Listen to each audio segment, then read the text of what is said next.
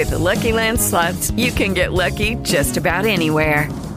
This is your captain speaking. Uh, we've got clear runway and the weather's fine, but we're just going to circle up here a while and uh, get lucky. No, no, nothing like that. It's just these cash prizes add up quick. So I suggest you sit back, keep your tray table upright, and start getting lucky. Play for free at LuckyLandSlots.com. Are you feeling lucky? No purchase necessary. Void where prohibited by law. 18 plus terms and conditions apply. See website for details.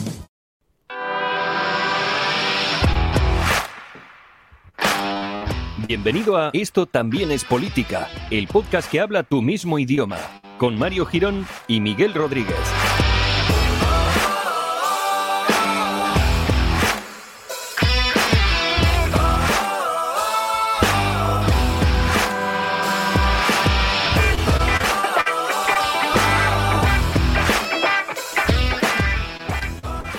Hola amigues, bienvenidos al episodio número 148, si no me equivoco, sí, porque lo tengo ahí arriba en el título de esto también es política, el podcast que llega hasta tus oídos desde, también nos tenemos que saludar hoy, desde el norte de África, donde nos encontramos pues pasando ya calor sahariano y bueno, intentando adaptarnos. La gente ya está cambiando los coches híbridos enchufables por camellos y estamos empezando pues a vestir como los propios autóctonos de la zona desértica eh, con eh, sus, sus, sus, como se llamen, lo que llevan encima, no me acuerdo. ¿Qué tal, Miguel? ¿Cómo estás? Pues bien, bueno, eh, decirte que yo estaba a punto de venir enseñando carne ya porque no aguanto este horno. Y también decirte que lo de lo, los coches y los camellos hace tiempo ya, que aquí ya se maneja Sí, el tema sí. camello. Incluso hay camellos que van en coches eléctricos ya para ahorrar. Que, mm, que te iba a decir que siempre dicen que en el desierto hay que ponerse como más ropa, ¿no? Y tomar bebidas calientes para pasar el calor. ¿Tú qué, qué opi- opinión sobre eso, por favor? Bueno, eh, me parece una memez. Pero, eh, quiero decir, es una, o sea, yo no me voy a adaptar a eso en la vida. Yo, o sea, no puedo, Claro, no claro. puedo. El, el día ya que el cambio climático pues nos alcance, pues utilizaré la ley de eutanasia, que para eso se creó. Efectivamente. Además lo puedes justificar. Claro, o sea, no me van a poder decir que no. O sea, no voy a querer vivir en esas condiciones. Es verdad, es verdad. Bueno, échate un trago. échate un trago primero para Esta- justificar lo que es sed, el fresco. Lo que es el dado- refresco.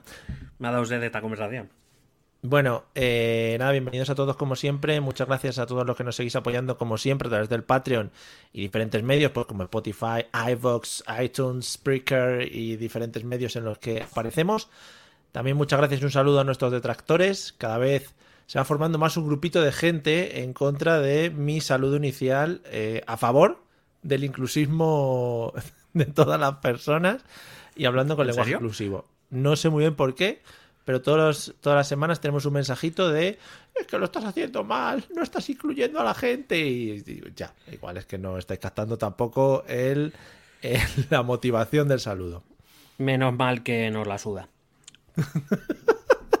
Tenemos la técnica de la, de la finflación, lo que, lo Sí, que Lo que viene siendo. también lo está que viene- subiendo. Sí. Lo que viene siendo el sopladismo, ¿no? A lo mejor.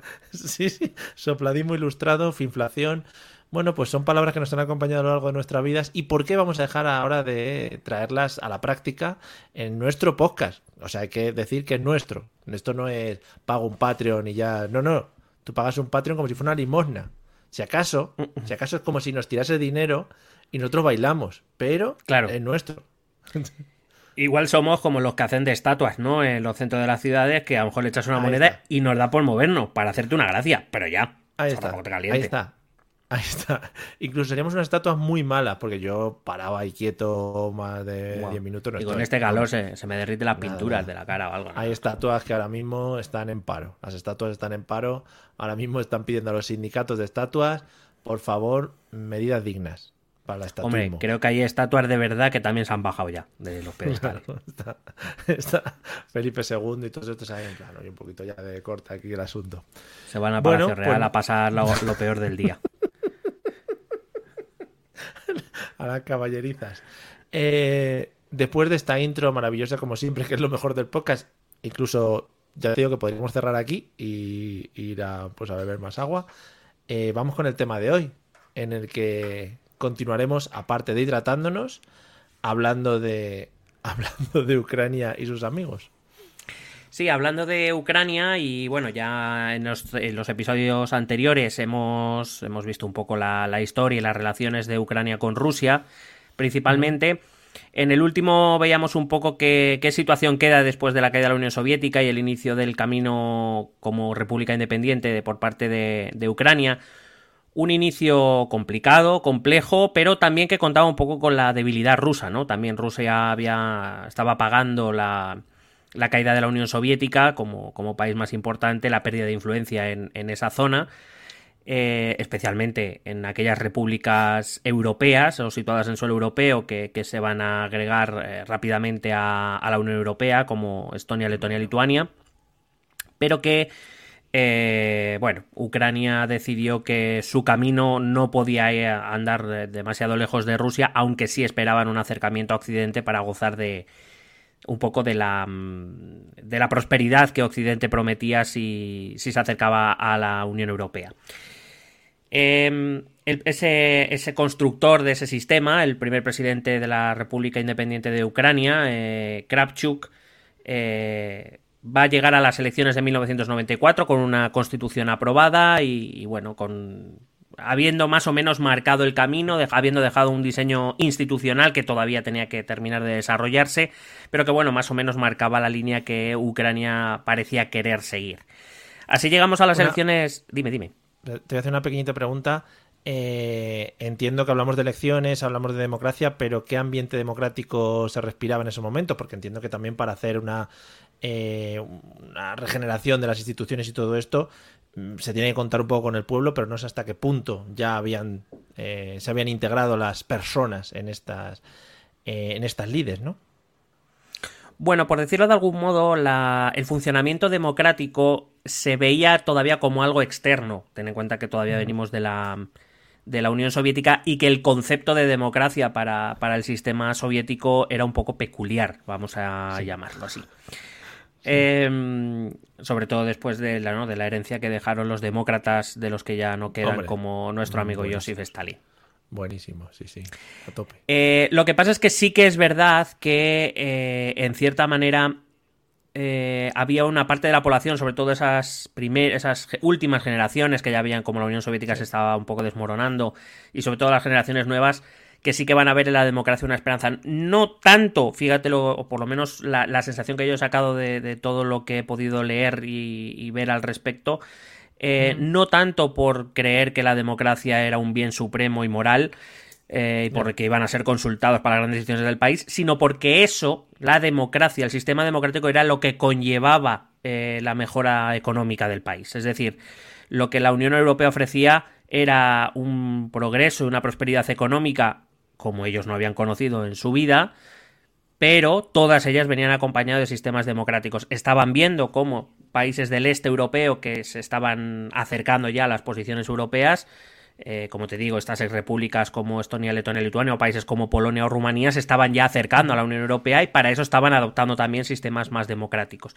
Así que en cierta manera, sobre todo en el oeste del país, que es quien más está en contacto con esta realidad, eh, entienden que la democracia es el camino natural a seguir pero no tanto, ya te digo, por, por convicciones tanto morales como, como posiblemente prácticas. Ya, entiendo que también a la población no le entraría muchas ganas de meterse ahora en rollos democráticos y más les interesa, pues eso, la supervivencia en general y que bueno, que es un poco seguir los pasos, ¿no? Que lo que comentabas, que han seguido otros países y que es un poco, pues, hacer check, ¿no? En todas las cosas que les llevan un poco a la prosperidad. Claro, además viniendo de donde vienen es un proceso, o sea, tienen que pasar años y sobre todo tiene que empezar a participar de esa nueva democracia las generaciones nuevas. Ten en cuenta que las primeras elecciones parlamentarias que se producen, el partido mayoritaria, mayoritarísimamente votado fue el Partido Comunista de Ucrania. Quiero decir, venían de donde venían y eso no es tan fácil cambiar. Son las generaciones nuevas las que tienen que ir construyendo y por tanto, eh, por tanto aportando esa pluralidad que en ese momento en Ucrania todavía no, no existía. Como va a pasar en este país, las generaciones nuevas son las que van a, bueno, hacer sus cosas. Ahora ya verás. Eh, bueno, en realidad eh, eh, la transición española viene a ser un poco eso, ¿no? Las, primeras mm. votaciones, ¿quién las gana? Las gana el franquismo moderado o el, digamos, el, conservadurismo, la democracia cristiana proveniente del franquismo, reformista, no gana, no gana eh, falange, pero gana mm. Suárez y todo ese complejo de esa enorme coalición de pequeños partidos e individuos que vienen del sistema franquista, pero que venían ya queriendo reformarlo desde hace tiempo eh, y, son quienes ganan las elecciones hasta que ya en 1982 gana el Partido Socialista por, por primera vez ese movimiento de reacción. Que es bueno, exactamente, es parecido a lo que va a pasar en, Ucrania, como vamos a ver. Eh, llegamos a ese 1994 en esas eh, elecciones presidenciales que, que, van a enfrentar a Kravchuk, al presidente que en ese momento estaba, con uh, un ex primer ministro suyo, había funcionado como primer ministro, también de nombre Leónidas, igual que Kravchuk, en este caso Leónidas Kukma, mm. que eh, bueno, se va a presentar a ser el presidente prometiendo reformas económicas y mejores relaciones con Rusia de lo que Kravchuk había realizado. Hay que recordar que Kravchuk en ningún momento había planteado la ruptura de relaciones con Rusia, si bien es cierto que se mostraba escéptico de las intenciones de Rusia, por ejemplo, con la creación de la Comunidad de Estados Independientes, pensando que quizá lo que pretendía Rusia era recrear una nueva especie de Unión Soviética que girara otra vez alrededor de Moscú, cosa que Kravchuk quería evitar en ningún caso. Eh, eh, previó ni, ni, favoreció la ruptura de relaciones con Rusia, ni, ni mucho menos. Eh. Pero digamos que eh, claro, esos primeros años son un poco de alejamiento de Moscú. Necesitan emprender, estaban emprendiendo un camino propio, por bueno, desde, desde antes de la, eh, de la creación de la Unión Soviética, un camino propio y evidentemente tienes que marcar una mínima distancia con otros estados, porque si no, sigues siendo lo mismo que antes. Y digamos que y una parte de la, de la sociedad, especialmente la situada en la mitad este del país, que ve algunos movimientos de Kravchuk con cierta sospecha, ¿no? con cierto recelo por lo que eso pueda significar, teniendo en cuenta, repito, que la relación especialmente de la población del este y del sur eh, ucranianos son muy estrechas con todavía con Rusia. Y repito, no tanto mm, política o moralmente, sino en lo que tiene que ver, por ejemplo, con cuestiones como familias, que tenían miembros a uno y al otro lado de la frontera, o podemos, por ejemplo, hablar de la religión, donde la, Iglesia Ortodoxa moscovita, que es eh, autoproclamada la, cabeza de toda la Iglesia Ortodoxa, de todo la Iglesia Ortodoxa, eh, pues claro, era su referente espiritual y religioso y simplemente tener la sensación de que se estaban intentando alejar de ello provocaba eh, cierta, mm, cierto recelo por esta parte de la población. Así que eh, por decirlo de algún modo, estas primeras elecciones establecieron algo que vamos a, volver a ver, aunque va a haber un pequeño paréntesis como vamos a ver, pero que, va a marcar las relaciones internas ucranianas. Y es una división clara entre el este y el sur del país, es decir, lo que son principalmente las regiones de Kharkiv, eh, Mariupol, eh, Donetsk y Lugansk, más Crimea, de la que ya hablábamos, y del resto del país. Un este que quiere relaciones estrechas con Rusia por todo lo que eso implica y un oeste que anhela o que prefiere avanzar hacia posiciones más eh, europeístas, repito, no tanto por una cuestión ideológica o de ideales, sino por una cuestión puramente práctica. Eh, estas elecciones, eh, esto se pudo ver en el voto, la mitad oeste del país votó mayoritariamente a Kravchuk, la mitad este votó a Kugma, en este caso fue Kugma quien ganó las elecciones y se convirtió en presidente de la República Ucraniana. Hay que decir que Kugma había hecho carrera en la industria pesada soviética, era miembro del PQS, no del Partido Comunista de Ucrania, sino del Partido Comunista de la Unión Soviética, lo cual implicaba que era bastante más cercano a Moscú que a Kiev. Y eh, es verdad que no va a empezar su carrera política hasta 1990, cuando es elegido miembro del Parlamento. Después eh, como digo, te he dicho antes, Kravchuk le nombrará primer ministro y será presidente ucraniano desde 1994 hasta 2004. Estará una década presidente del gobierno, es el segundo presidente, pero quizá eh, el más importante. Kravchuk había iniciado un camino, pero ahora había que asentar todos esos cambios y al frente se ponía, repito, un rusófilo o un, alguien que estaba más dispuesto a, no alejarse tanto de Moscú de lo que Kravchuk había planteado al principio. Políticamente hay que decir que no se alejó mucho de lo que Kravchuk estaba haciendo, es decir, si hablamos de cuestiones prácticas del día a día, no, no realizó grandes cambios. Em, de hecho, ni siquiera reorientó la política exterior ucraniana, es decir, no, abandonó ni siquiera el acercamiento a Occidente, sí que reactivó el acercamiento a Moscú, es decir, no quería tanto alejamiento de Moscú tal y como Kravchuk había planteado.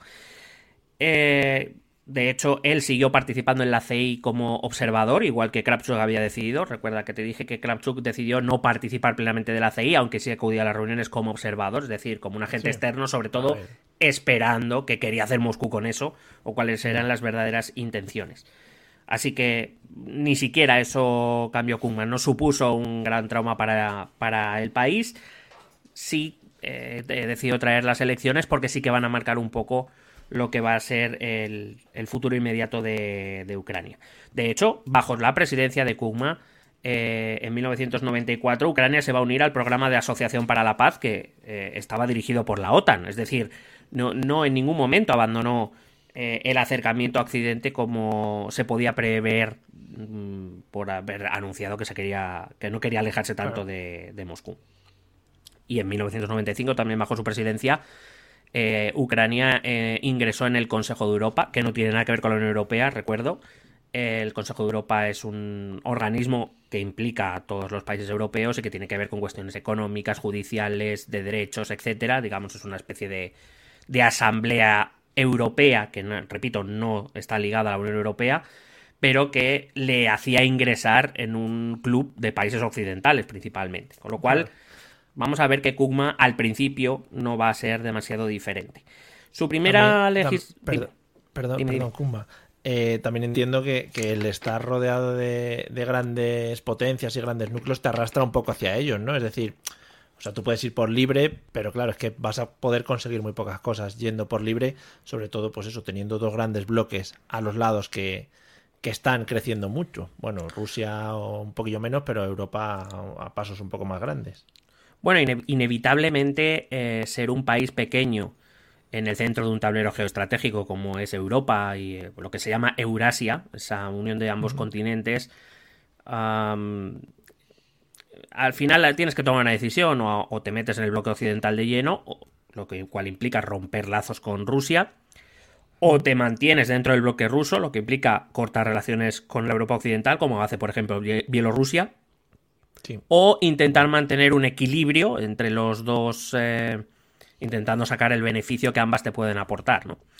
Que es el camino que va a tomar Ucrania. Bielorrusia optó claramente por, eh, el segundo camino, por eh, permanecer cerquita de Moscú. Ucrania intentó optar por ese equilibrio. y de esa lucha entre quienes querían acercar a Ucrania o querían, digamos, abandonar el bloque soviético, el bloque ruso o el bloque europeo es de donde van a hacer el conflicto realmente.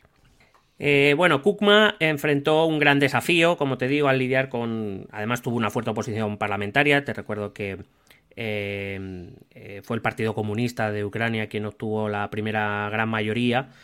Y claro, Kukma pretendía implantar ya las primeras medidas económicas de corte más liberalizador, es decir, acabar con los subsidios, acabar con el control de los precios, aunque fuera de manera gradual abrirse un poco a la economía de mercado, que era lo que inevitablemente estaba abocado una vez la Unión Soviética había desaparecido. Pero claro, eh, eso chocaba frontalmente con la mayoría parlamentaria, con lo cual no lo tuvo muy fácil y sobre todo la gran medida o la medida que más eh, oposición tuvo fue los primeros intentos de privatización de, las de la industria y de la agricultura. Mm. ¿Por qué? Porque al frente de estas estaban los hombres más enriquecidos. Eh, primero con la Unión Soviética, que pretendían seguir siéndolo con Ucrania, que son los famosos oligarcas. Cuando hablamos de los oligarcas en toda la zona postsoviética, no es algo exclusivo ni de Rusia ni de Ucrania, es decir, hay oligarcas en Bielorrusia y en otras ex repúblicas soviéticas, Kazajistán, etcétera, se refieren a, estos hombres que hicieron fortuna primero en los últimos años de la Unión Soviética, cuando eh, Gorbachev abre la economía soviética, la llamada perestroika, y que luego gracias a esa posición van a tener mucha influencia, entre otras cosas porque va a ser su dinero el que pague muchas campañas electorales, muchas, eh, muchos puestos a dedo, etcétera, y muchas decisiones políticas, claro. Eh, esto lo conocemos bien cuando, por ejemplo, podemos ir a la democracia estadounidense, donde aunque está regulado, claro, cuando los lobbies pagan mucho dinero para que alguien sea elegido, es decir, eh, financian campañas, lo que esperan es que cuando esa persona sea elegida se acuerde de ellos a la hora de legislar, ¿no? Pues esto viene a ser un poco lo mismo. Qué bien. Eh, eh, es durante esta primera legislatura cuando se va a crear la moneda propia ucraniana, que hasta este momento no había, el llamado, la- el llamado grivna o la llamada grivna, aunque se escribe muy raro, grivinja o algo así. Bueno. Oye, cuando, cuando se crea una moneda de estas, en relación a que se crea, pues tú la creas y dices, aquí está. ¿Y ahora qué? ¿Cuánto vale con respecto al dólar, respecto al euro? Bueno, eh, es difícil de, mm, de establecer, sobre todo en países eh, empobrecidos, pero sobre todo ya a estas alturas, si, si me preguntaras 50 años antes, te diría que en base sobre todo a las reservas de oro o de riqueza Ah, que pueda tener un país, o eh, etcétera. Sí. Pero ya a estas alturas- A los, a los bitcoin, ¿no? Más, un poco más. de- Pues van cojonudo.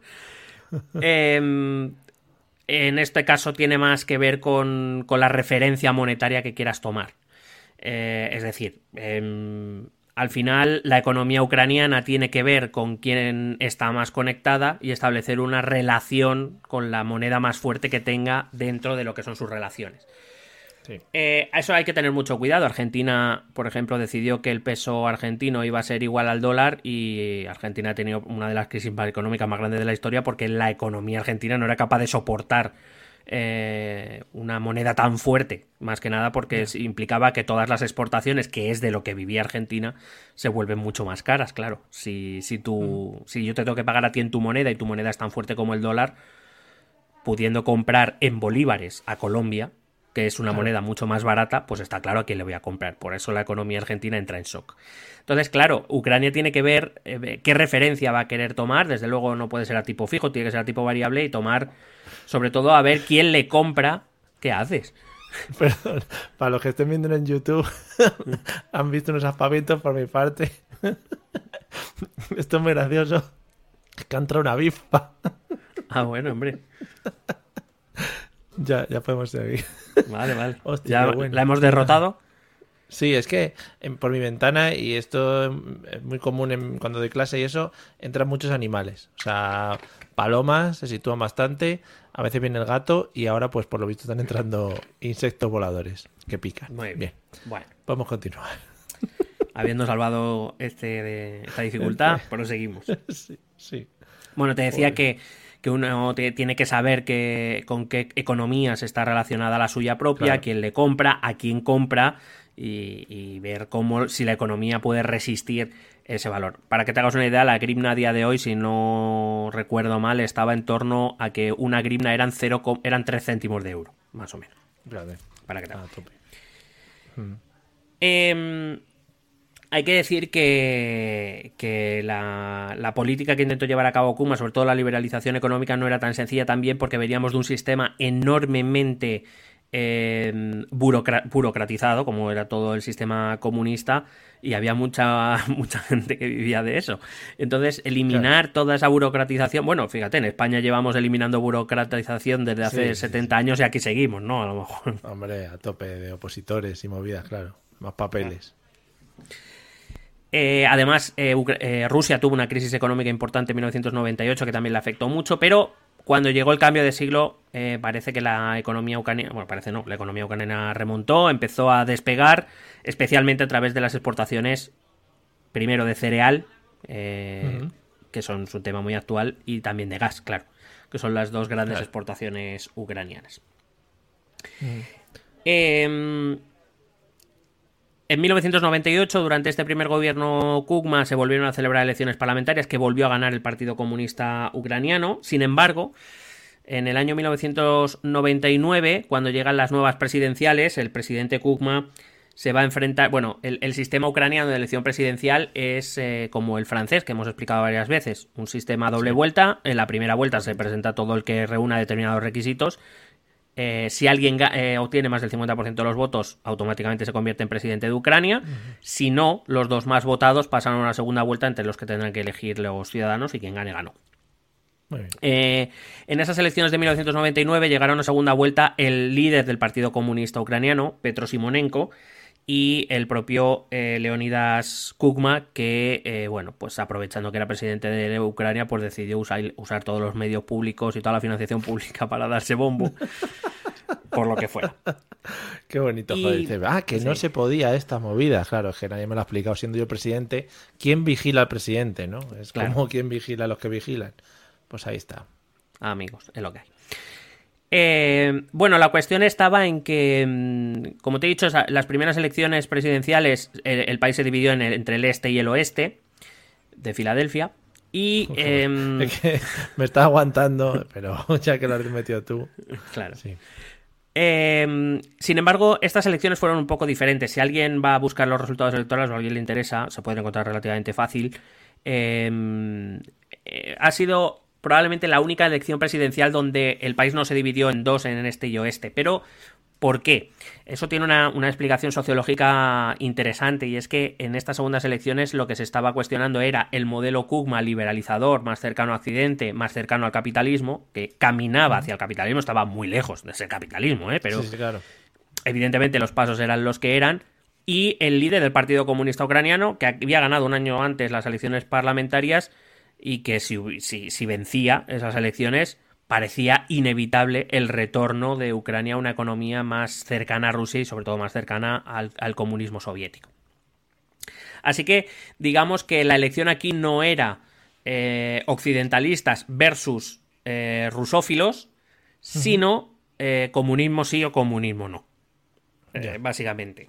Entonces, esa elección, eh, digamos, si, si mirásemos un mapa de dónde ganó cada uno, no hay una división clara este-oeste, sino que eran la contraposición de dos modelos en los que ganó por segunda vez Leonidas Kugma. Eh, son varios artículos que he encontrado donde lo que se dice ahí es que se hizo un segundo referéndum de independencia, ¿no? Si queríamos volver al anterior o... Bueno, si querían, pues yo no estaba, ni era ucraniano, ni lo soy. Eh, si, si sería una sorpresa, sería una sorpresa para todos. Y yo Ya, voté en esas elecciones antes de venir a España. Bueno, Eh, digo que fue una especie de votación de si se quería avanzar en el camino más eh, hacia buscar una economía más abierta que, que la anterior o regresar, dar pasos hacia atrás de todo lo que se había hecho.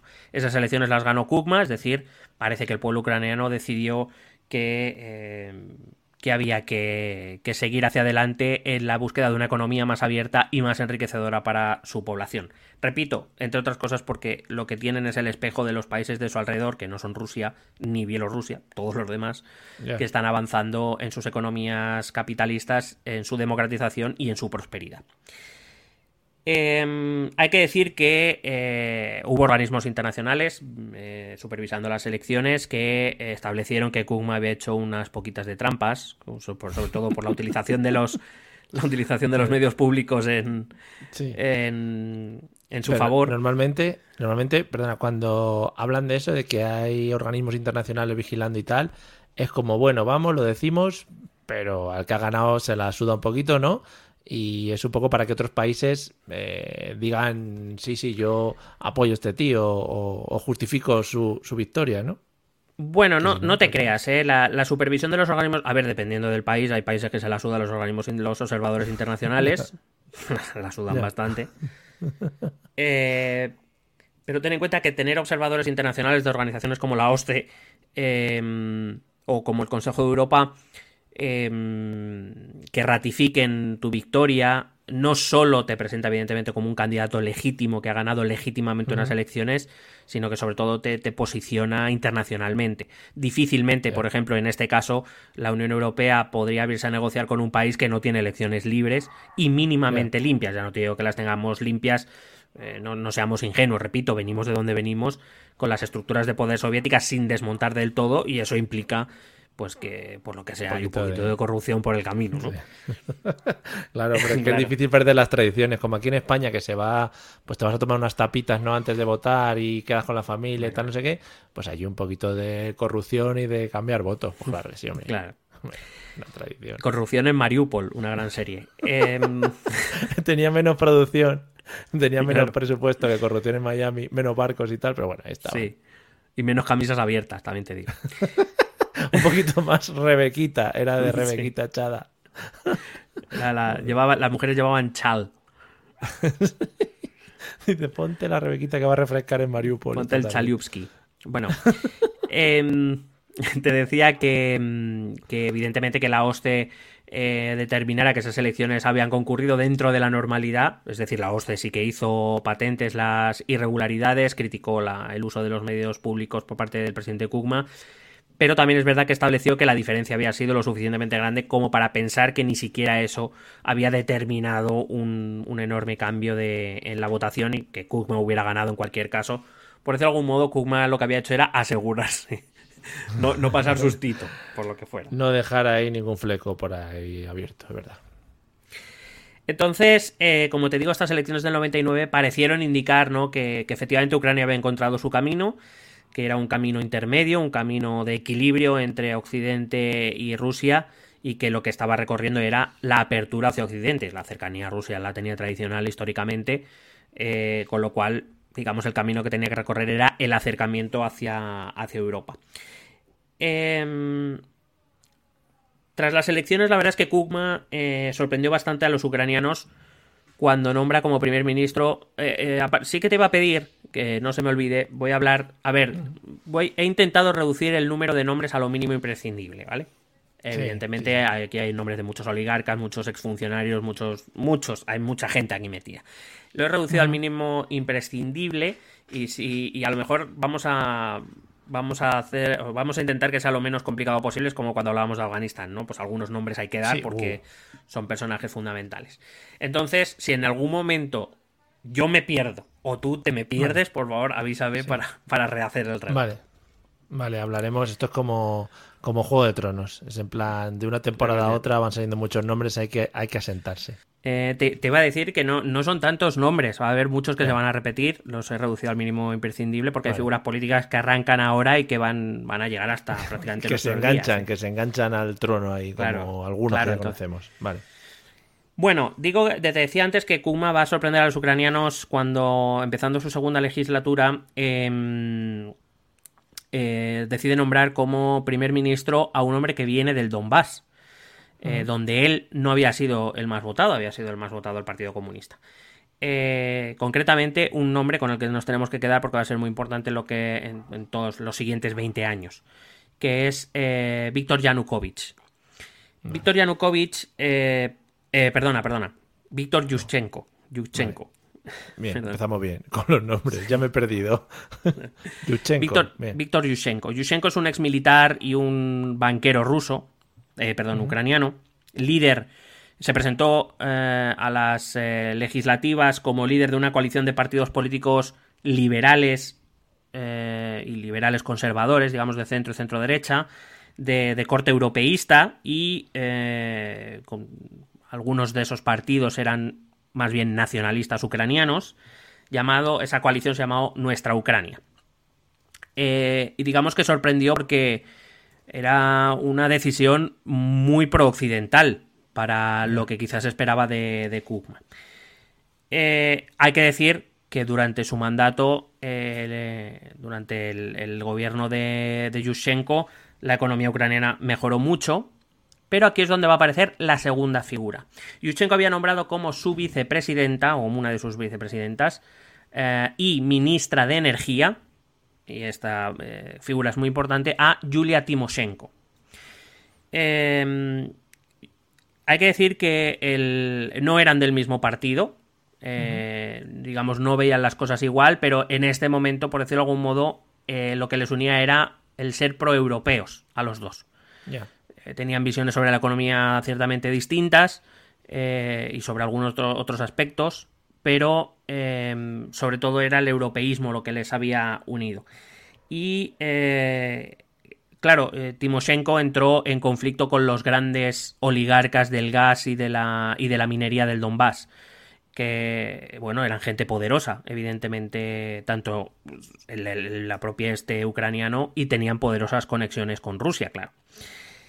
Eh, el conflicto acabó en una moción de censura contra el propio Yushchenko, que triunfó en 2001. Yushchenko fue apartado del poder por la mayoría parlamentaria que, eh, porque como te digo, estas, eh, estos oligarcas tienen mucho poder. Y eh, el Partido Comunista lanzó esta, esta moción de censura contra Yushchenko y consiguió apartarle del poder en el año 2001. A Yushchenko eh, eh, bueno, en Ucrania es el presidente, es el primer el presidente de la República quien nombra al primer ministro, que tiene que ser respaldado por el Parlamento, pero quien presenta al candidato es el primer, es el presidente. Le sucede Anatoly Kinak, no es un nombre tampoco demasiado importante, pero bueno, sí para que veas un poco el, el bandazo que va a pegar Kukma. Eh, era del ala industrial y profesional del, Partido de las Regiones, que era el partido dominante en el Donbass. Es un partido rusófilo, rusófono. Eh, principalmente es el gran partido entre, que, defiende eh, no solo el acercamiento a Rusia, sino, por decirlo de algún modo, es el partido de las minorías rusas del este del país. Eh, hay que decir que aún así, repito, eh, estamos hablando de conflictos concretos porque eh, la política general en realidad ninguno la va a cambiar al menos de momento. Eh, que estuvo muy interesado en la buena marcha de la economía, hizo muy pocos retoques económicos respecto a la política que había seguido Yushchenko. Em, y precisamente por esto, aunque suene a contradicción, precisamente por esto, un año después, Kugma va a destituir a Kinak. Se cree, se comenta, se rumorea que Moscú no estaba muy contento eh, después de las... Porque, claro, si el cabeza de la, del partido, defensor de los rusos, claro, en, Ucrania desde luego no hace eh, nada por, por, cambiar las cosas, pues a lo mejor este no es nuestro nombre, ¿no? Mm. Entonces, eh, claro, todo se comprendió cuando eh, Kukma nombró al sucesor de Kinak, que va a ser otro miembro del Partido de las Regiones, gobernador del Oblast de Donetsk hasta ese momento, llamado, ahora sí, Víctor Yanukovych. Em, era un ingeniero, es economista, unas cuantas cosas más. Si vais a buscar su perfil, vais a ver que es un montón de cosas que, como te digo, se convirtió en, el gobernador del Oblast de Donetsk, la región industrial más importante de Ucrania y la más cercana, es la que es una de las fronteras con Rusia, con una minoría muy importante rusa, eh, de población mayoritariamente rusófona, es decir, que habla ruso, etcétera, etcétera. Eh, Yanukovych se acercó mucho más a Moscú, es decir, se entendió el cambio y por eso te digo que se rumoreó que, el Kremlin estaba detrás de eso, porque Yanukovych sí que llevó una política mucho más decidida a acercarse a Moscú de lo que había hecho Kinak. Em, sin embargo, también Yanukovych eh, tampoco se va a alejar tanto de lo que habían hecho sus predecesores, en tanto en cuanto Yanukovych estableció que uno de los objetivos prioritarios y estratégicos para Ucrania debía ser eh, participar en la Unión Europea. Pero claro, algo tendrían que ver cuando llegan allí al poder, a la presidencia, como para cambiar tanto radicalmente, no radicalmente, sino que eh, apoyar sus políticas en, en, la continuidad que tenían los presidentes anteriores, ¿no? O sea, algo habría que, ahí dice, joder, es que si vamos por el otro lado, la pifiamos. Bueno, yo creo que eh, los principales líderes ucranianos, me atrevería a decir, a decir incluso que los, algunos al menos de los oligarcas ucranianos, tenían claro que mm, la mejora del país o la prosperidad del país pasaba por un acercamiento a Occidente, que eso solo con Rusia no lo iban a conseguir. La diferencia, o digamos donde se entra en conflicto, es qué relación debe mantener Kiev con Moscú. Si debe ser una relación prácticamente de sumisión, como era la que tenía Bielorrusia, o mm, debían intentar eh, mantener unas relaciones de igualdad entre dos estados, lo cual era tremendamente complicado, porque Rusia no es cualquier otro estado. Claro. O si definitivamente debían cortar amarras. Es, no es tanto el acercamiento a Occidente lo que se cuestiona, y de hecho hay que decir que Moscú en esa época también está tejiendo relaciones con Occidente. Es decir, ellos saben que la salida a la crisis provocada por el hundimiento soviético pasa por Occidente, que es donde está la riqueza, principalmente. La cuestión está en qué relación se tiene con Occidente y qué relación se tiene con Moscú. En este caso, Yanukovych estableció una línea clara. Queremos ser Unión Europea, no queremos ser OTAN. Es un debate que, aunque ahora parece que, es de los últimos tiempos, desde la invasión se ha reabierto ese debate, es un debate que en Ucrania se lleva teniendo prácticamente desde la independencia. ¿Qué grado de acercamiento o de alejamiento tenemos que tener, por un lado con Occidente y con otro con, Moscú? Y los diferentes presidentes y primeros ministros ah, no han dudado que la necesidad de abrirse a Occidente era algo necesario, lo que se han dudado es hasta qué grado. Esa, esa es, eh, ha sido la gran duda. Y evidentemente mucho tiene que ver en esto la decisión de Rusia del pasado febrero de invadir Ucrania. cuando considera, eh, bueno, y de la, de la invasión que se inicia en 2014, que considera que Ucrania se está acercando demasiado a Occidente, que se está alejando demasiado de Moscú. Mm.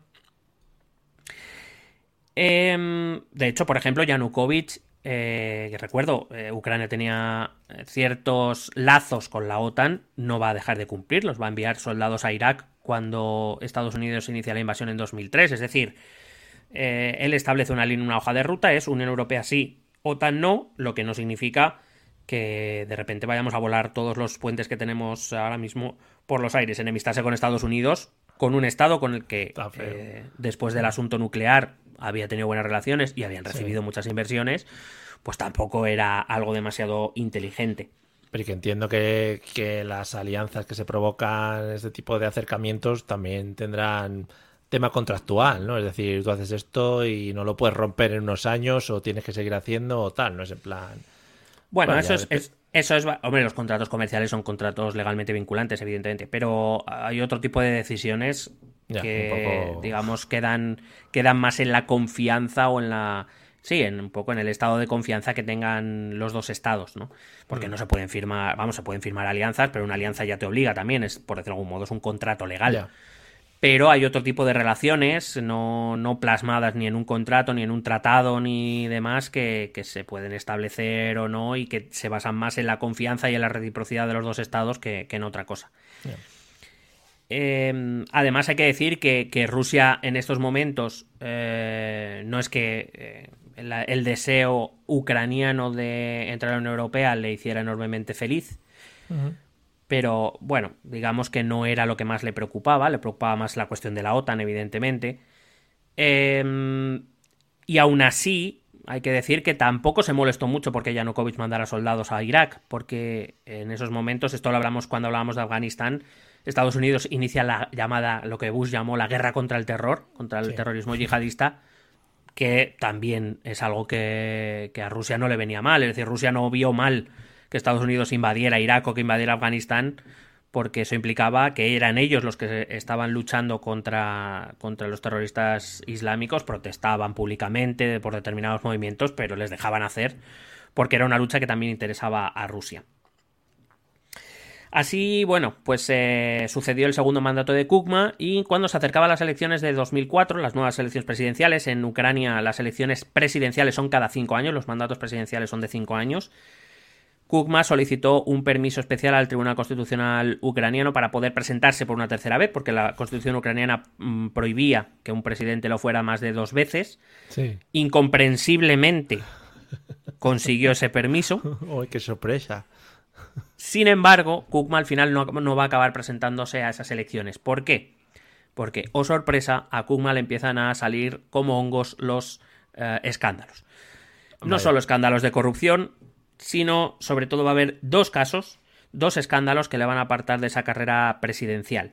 Eh, a partir de unos audios grabados en un cassette, creo recordar. Claro, hemos mejorado ahora. Ahora ya Sí. vamos con móviles. Sí, ahora ya lo saben todo de ti, el Alexa.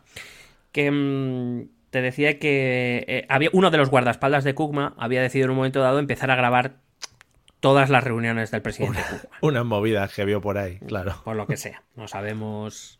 Creo que era interés personal, supongo, curiosidad. Se, se apellidaría Villarejovic, ¿no? claro.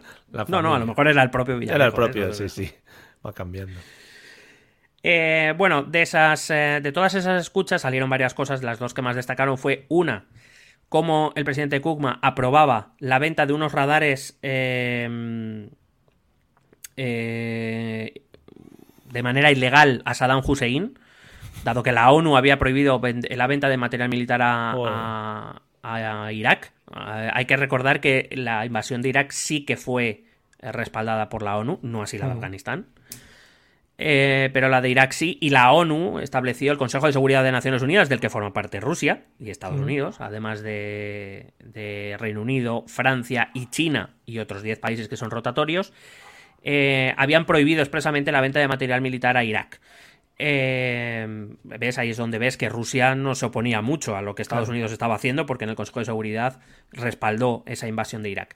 Eh, y te decía que se, se- se prohibió expresamente la venta de material militar. En esos audios se eh, escuchaba claramente como Kuma eh, respaldaba o aprobaba, ordenaba la venta de unos radares a Saddam Hussein. Haciendo, haciendo cálculos, ¿no? Bueno, a ver, ¿cuántos te llevas entonces al final, Sadán? ¿Te llevas siete? Pues siete por tres, bueno, venga, te hago el descuentito de amigo y vamos.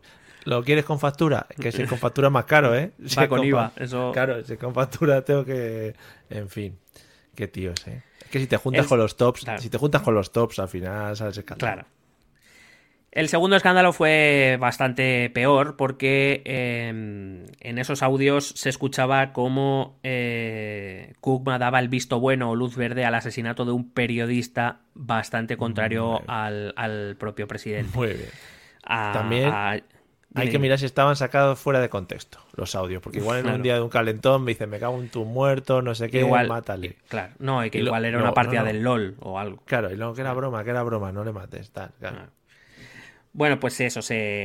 eh, mm, hay que decir que, que Cookman nunca entró en la cárcel por esto. Hay que- Bueno, esto hombre. ahora, ahora iremos a, a ver esto por qué. Pero se hizo efectivo el asesinato del periodista. Sí, sí, sí. El, el Ah. periodista Georgi Gon- eh, Gongatse Sí. fue ejecutado, fue su cadáver fue encontrado eh, decapitado a finales del año 2000. Joder, qué bien. Y se, se, se hizo el sorprendido, ¿no? Eh, Ay, el Kuma, ay, lo siento, vaya, qué surprise.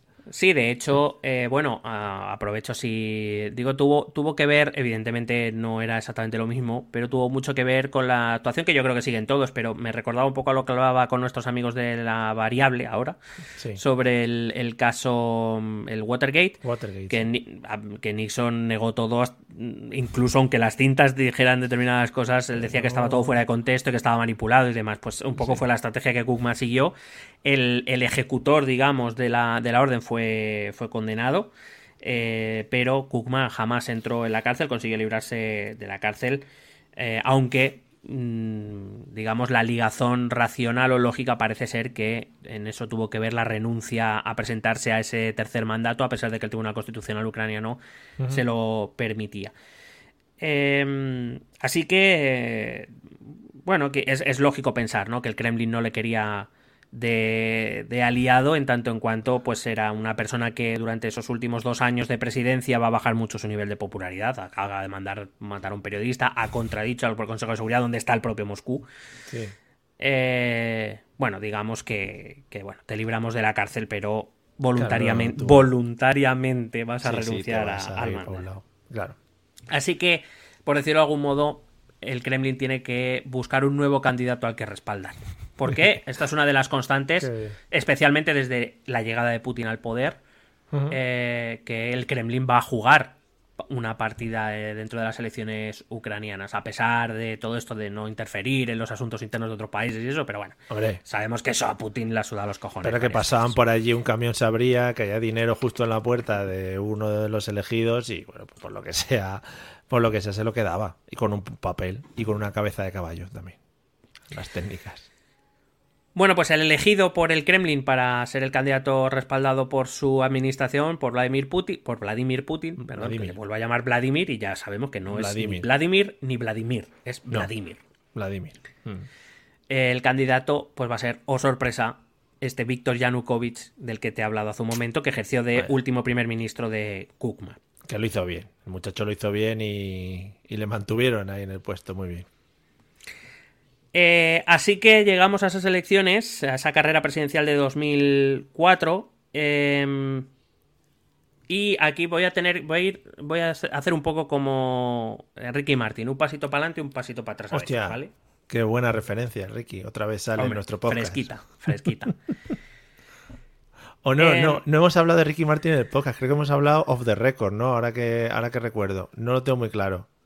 Yo juro, hombre, en algún momento seguro que hemos hablado del gran de Ricky, aunque solo fuera del tema del paté De o la- de la mermelada. Y de la, o de la surprise que nos dio. Claro. Ojo, de esa rueda de prensa en el que todo el mundo se quedó picueter, ¿no? Cuando dijo, soy homosexual. Y todos dijeron, muy bien, ¿y cuál es la noticia que vienes a comunicarnos, eh, Ricky? Bueno, ¿Quién me paga el billete de autobús, no? Por haber venido aquí. ¿Lo eres tú, Ricky? ¿No? ¿pero vas a sacar nuevo disco? Porque yo qué sé. ¿Otra vez el perro? Bueno, en fin.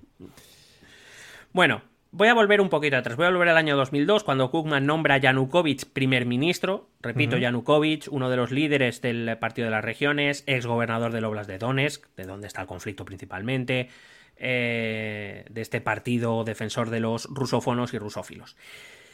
Eh, cuando Kukma, fíjate eh, el cambio que ha dado Kukma en su segunda legislatura. Ah, en la primera nombra a Yushchenko, alguien más liberal y europeísta, pasa a un presidente de, transición que es Kinak y acaba con Yanukovych, que es un claramente presidente prorruso. Es decir, ha ido de un lado al otro durante sus cinco años.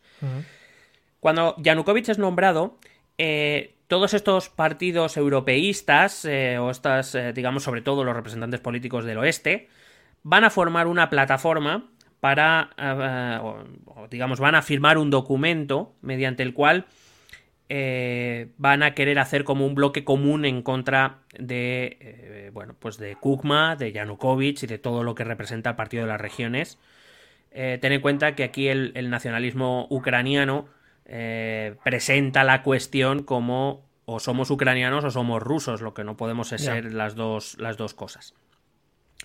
Así que eh, se va, a presentar una especie de comunicado, de, de, declaración de varios líderes, entre los que destacan el propio Viktor Yushchenko, este que te he comentado antes, Yulia Timoshenko, de la que también te he hablado, Alexander Moros, que es el presidente del Partido Socialdemócrata de Ucrania, y el propio Petro Simonenko, que en esos momentos era el líder del Partido Comunista. Hasta los comunistas eh, decidieron, aunque se van a salir rápidamente, creemos, creemos que porque alguien les debió susurrar Mm, te estás equivocando.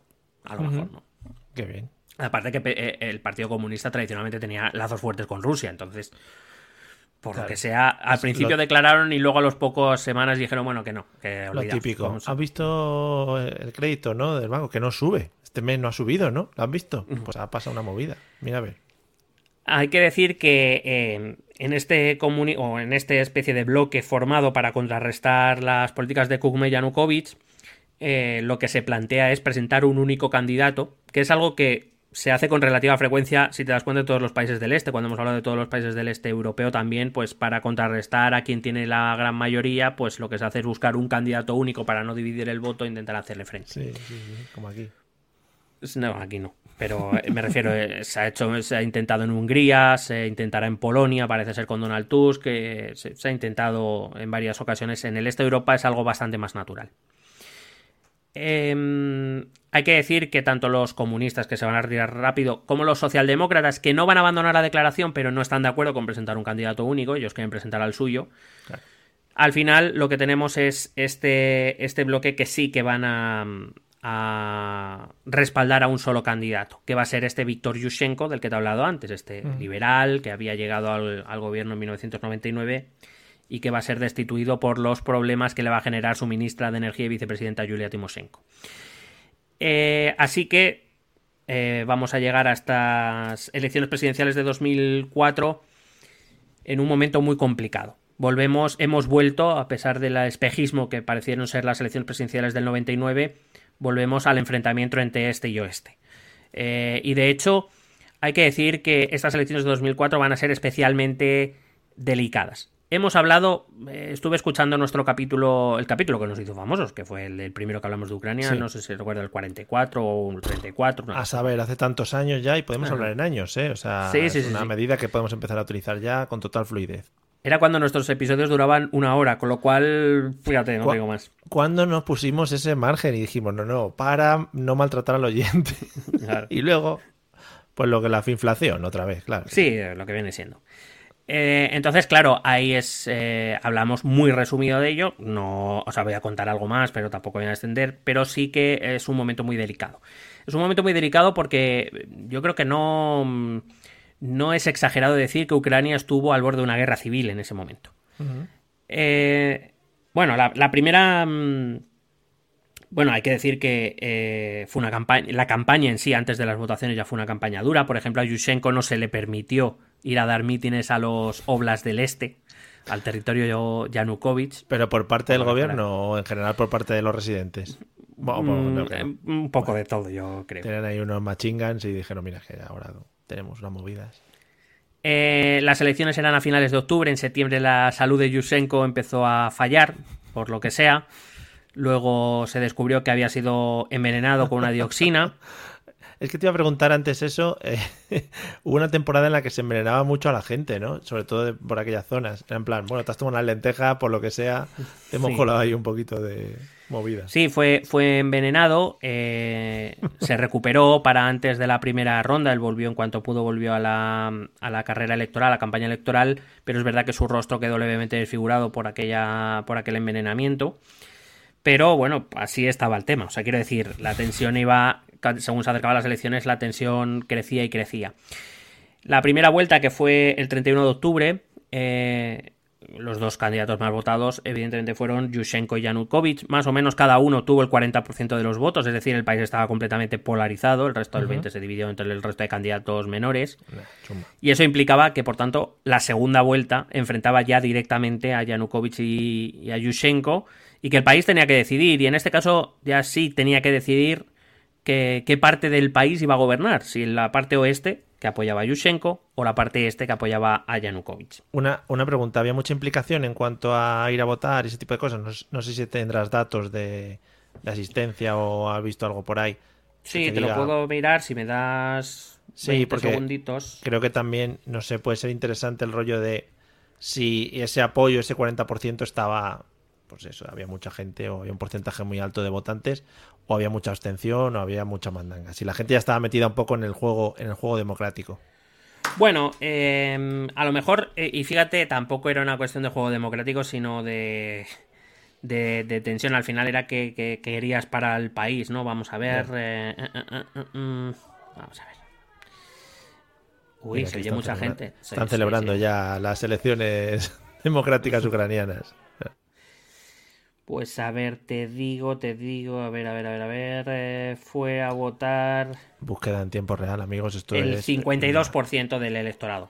Claro. Ten en cuenta también que hay mucha que, que Ucrania sigue siendo un país eminentemente rural y que Sí, la sí, que votación no. no. y ta- no hay tra- o sea, no hay tampoco demasiada tra- tradición demográfica por, o Que sea, igual alguno, por que igual alguno ni se enteró. En plan, no, pues yo que estoy aquí a mis movidas ucranianas. claro Eh, a ver pues, presidencia no no a- perdón a ver, que te he mirado las que no eran Ah, te he mirado las parlamentarias es que ese Entonces, año también hubo presidencia Amigos, todo esto que hemos dicho del 50% lo vais borrando. No, es para las, par- es para las parlamentarias que también Claro, se hicieron en claro. 2014. Eh, Ukraine 2014, venga. A Claro. A es ver. que con, con la globalización y el internet ahora mismo en un pispás solucionamos las dudas. ¿Que tiene la duda de ese actor que estás viendo en qué serie le viste? Seguramente en la que se avecina, pero puedes buscar también a ver si la has visto en otras. O sea que, ¿sabes? Tiene claro. Eh, bueno, a ver, lo que quieras. Presidencia de elección. Puedo contar el chiste del corcho estoy. también. Pues venga, cuéntalo, por favor. No, no. ¿Quieres que te lo busque yo? Mientras cuentas cosas. Venga, Venga, ¿qué? que lo cuentes. Ah, que lo ¿Qué? estaba buscando. No, no voy a contar el chiste del corcho porque podemos tener demandada de gente. 2014, ¿no? Aquí las tengo, a ver. Wikipedia. Eh, hostia, la Wikipedia me pide que, que meta dinero. Em, Popular Vote 54,70. No, esto es eh, cuánto votaron. 60%, a- a por 60%, 80. en torno, en Sí. torno a 60%. Eso es. Bueno, no es, no es poco, pero tampoco es una, una locura. Sí, sí, sí. Que no se tiraron a las calles. Pero que repito, te- tiene, tiene mucho que ver con, con el hecho de que sigue siendo un país agrario sin tradición democrática. Recordad que es que en estos momentos Ucrania tiene de vida 13 años. O sea, la vida democrática de Ucrania es de 13 años eh, y que hay mucha gente que ni sabe lo que es ni le interesa tampoco. Los centros de votación, mm, quiero decir, en, el- en los pueblos o en las localidades más rurales que estuvieran alejadas de ciudades o de localidades mínimamente de cierto tamaño, les sudaba los cojones. Nadie iba Claro. a por su voto ni nada. Igual las urnas no llegaban allí, claro. Claro. Bueno, eh, en el primer recuento de esas elecciones de 2014, esas presidenciales, se declara las eh, bueno a esa perdón a esa segunda ronda a esa segunda vuelta las encuestas de opinión marcan que Yushchenko va a ganar en principio por 7 puntos es decir Yushchenko es el gran favorito 7 puntos es un margen más que adecuado incluso con el margen de error de las encuestas que normalmente suele ser del entorno del 3%, pues le sigue dando una victoria a Yanukovych por el 4%, incluso con el mayor margen de error posible. La sorpresa salta cuando es, eh, quien es declarado ganador es Víctor Yanukovych, eh, el, el, candidato prorruso, por decirlo de algún modo, Sí. que eh, es declarado eh, ganador. Evidentemente, Yushchenko y sus partidarios empiezan a, a reclamar o a, a acusar de fraude al, al comité electoral ucraniano. Porque no había sucedido nada así aparente que digas ha podido girar el voto de la población. No, no, no. Vale. No, y parecía, parecía complicado. Yanukovych incluso se reforzó con el, con el tema del envenenamiento. Claro, Claro. mm, Ser, ser víctima de este tipo de hechos, claro, te, te da un. Sobre todo anima más a tu votante a acudir al, al- a la urna.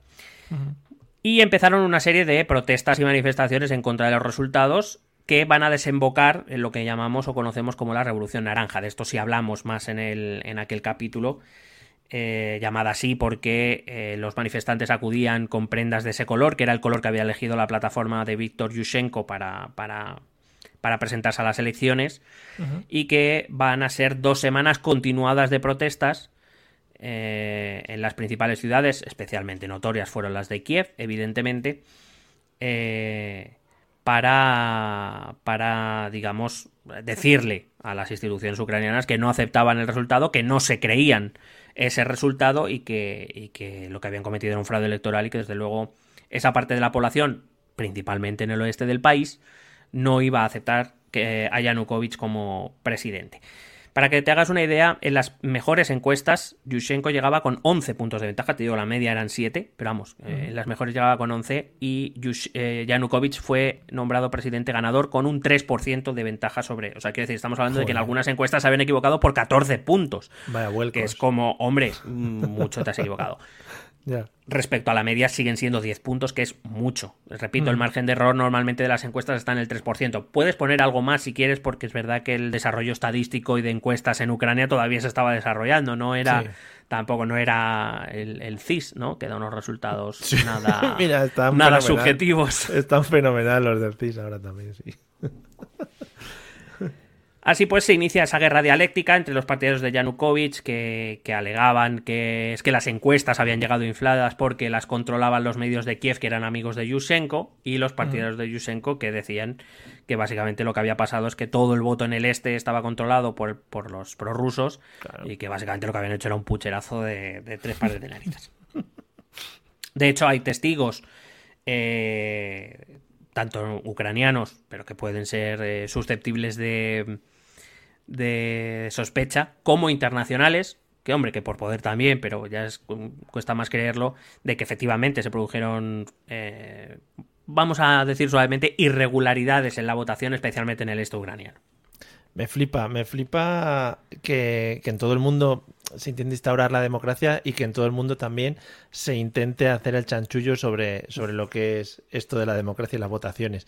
No sé si existirá, si tú ahora mismo podrías sacar un ejemplo de un país en el que dices, oye, la mayoría de sus elecciones han sido totalmente transparentes, eh, el que pierde apoya al que gana para que el país siga creciendo, cosas de ese estilo. Porque, por ejemplo, en todas las historias que hemos contado, por ejemplo, de España, mm, poco se ha producido y las que vemos a lo largo del mundo, poco se ha producido ta- también. O sea, es que, mm, no sé, me parece como muy destacable, ¿no? Que siempre pasa lo mismo.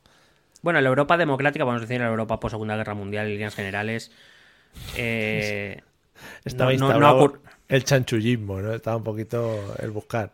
No, en la Europa Occidental, en líneas generales, eh, hombre, supongo que alguien habrá buscado el fraude, pero en líneas generales las elecciones en la Europa Occidental están muy controladas. Eh, repito, por observadores internacionales, por, por, eh, por eh, ONGs, por asociaciones independientes o por instituciones independientes. Por ejemplo, aquí en España, para que nos hagamos una idea, señoras y señores de Vox y de, y de otras plataformas que no se creen las elecciones en España, Indra no hace el recuento.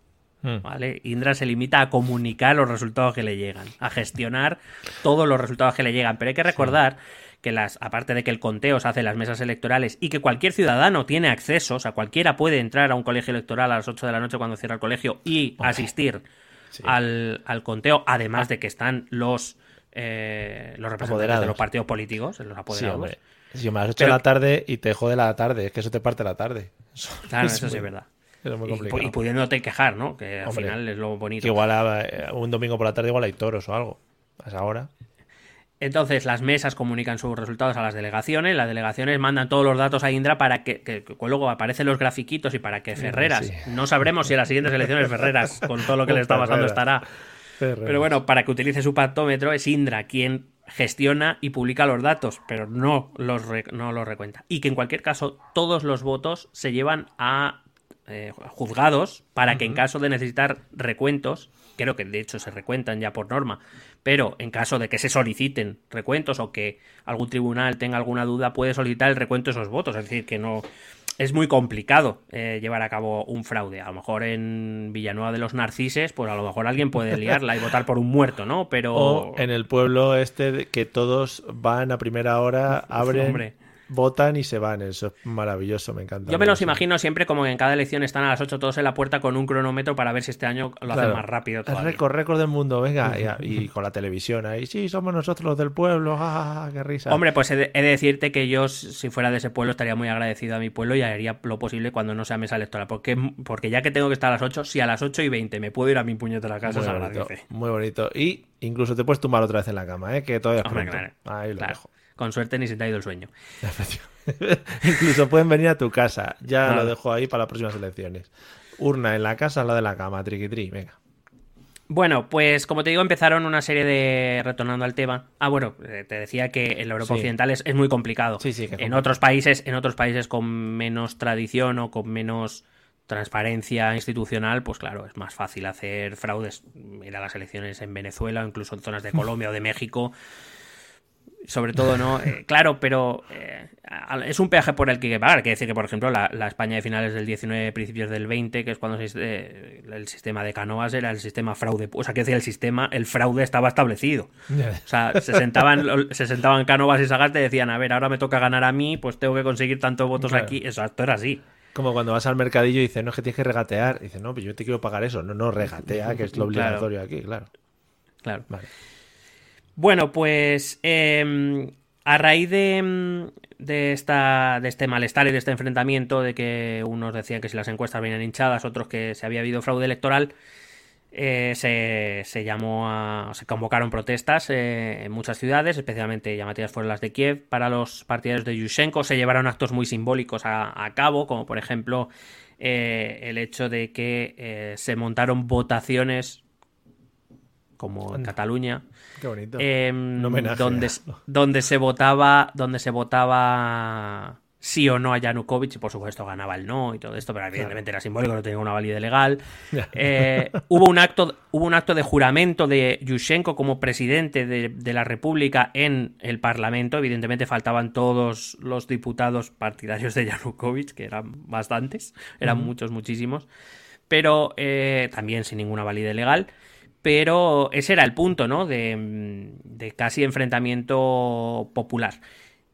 Como respuesta, evidentemente, a estos actos, los partidarios de Yanukovych en el sur y en el este empezaron a hacer lo mismo. Empezaron a salir a las calles a protestar, eh, amenazaron, y de hecho amenazaron con la ruptura del país. Amenazaban, eh, llegaron a amenazar con la declaración de independencia si Yanukovych no era aceptado como presidente de la República una vez había sido declarado ganador. Y que, eh, entendiendo que lo que estaban haciendo a cabo los, los partidarios de Yushchenko y de Timoshenko era que eran los, los grandes líderes, las cabezas visibles de la Revolución Naranja, era, era mm, bueno, em, arrinconar a los rusófilos y a aquellos que eran más cercanos a Rusia, eh, porque lo que querían era una Ucrania sin rusos.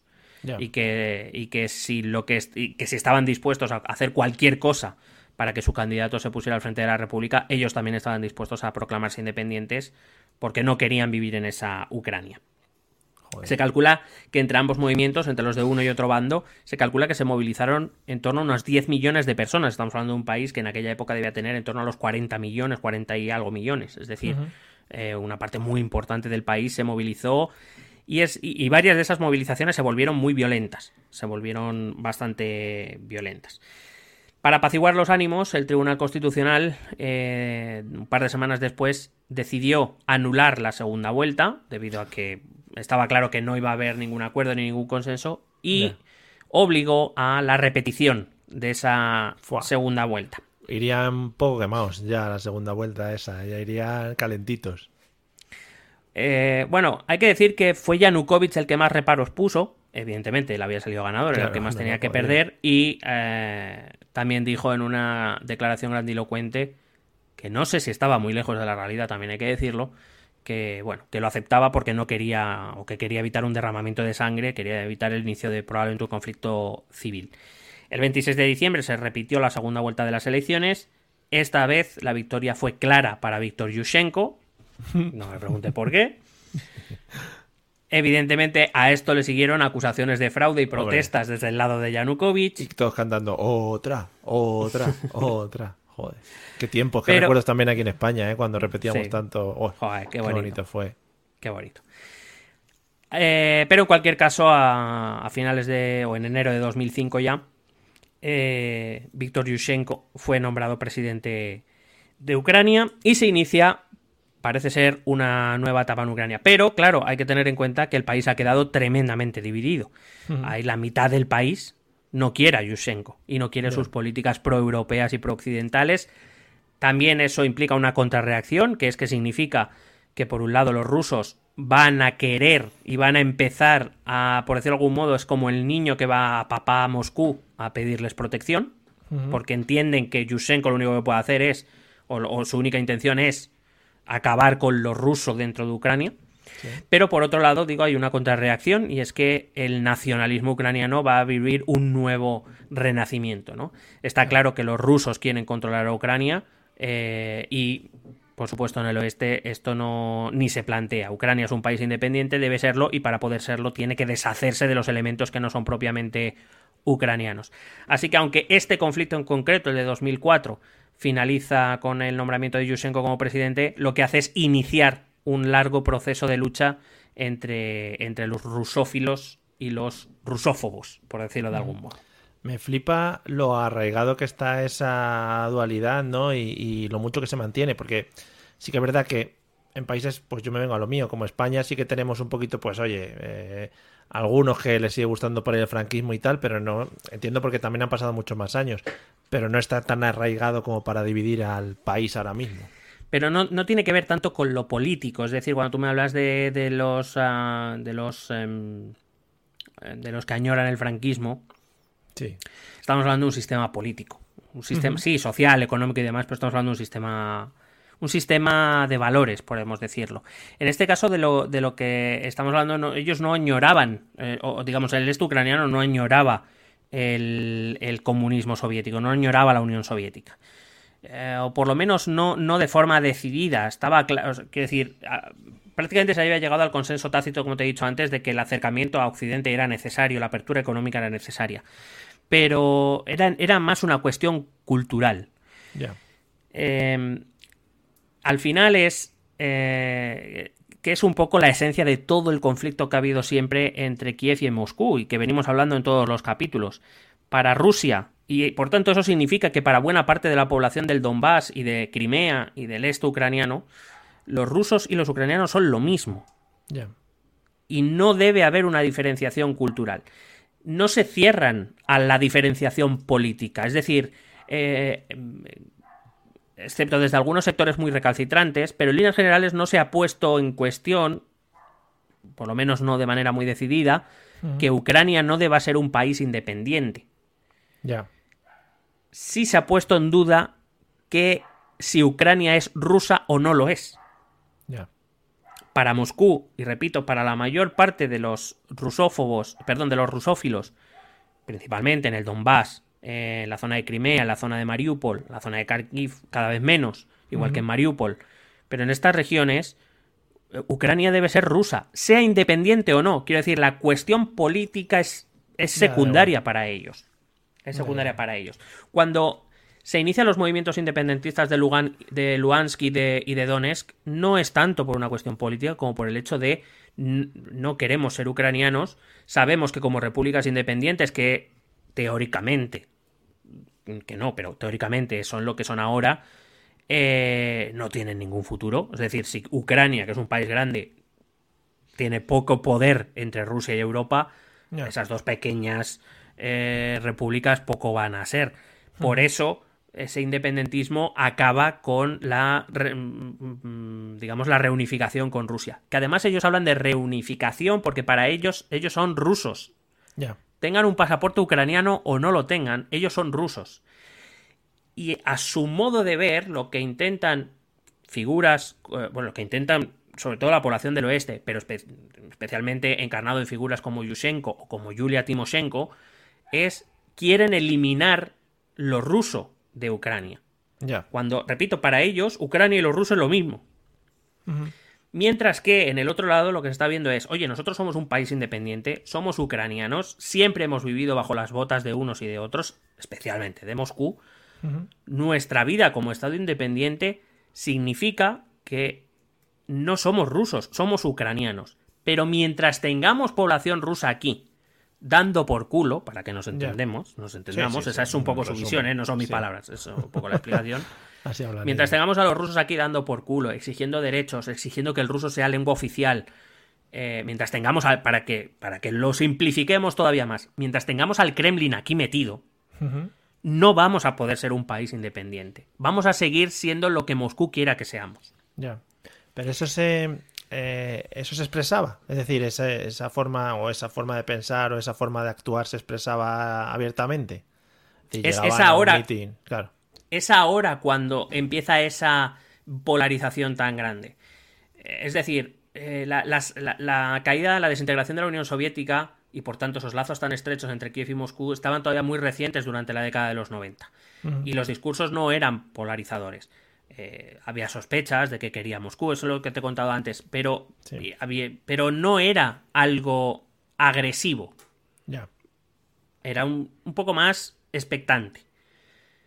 Las maniobras de 2004, toda esta movida de las elecciones, del candidato europeísta envenenado, eh, de, de Yanukovych llega con 11 puntos y de repente gana las elecciones, curiosamente ayudado desde Moscú, eh, Kugma que ha mandado a matar periodistas, que, ha hecho cosas ilegales, pero no pisa la cárcel. Eh, la elección de este lo que viene a decir es que quieren eliminar el ruso y todo lo ruso. Es decir, esa visión polarizada se empieza a dar ahora, en, en 2004. Y no va a parar hasta ahora. Es decir, el conflicto social interno, porque luego hay conflictos externos, pero el conflicto social interno que hay en Ucrania como tal estalla en 2004, no empieza en 2014 con la invasión de Crimea o en 2022 con la invasión al, al Donbass. viene de hace muchos años, es una cuestión que no está resuelta, porque al final es eh, una pregunta muy sencilla, pero muy difícil de responder, que es ¿qué debe ser Ucrania?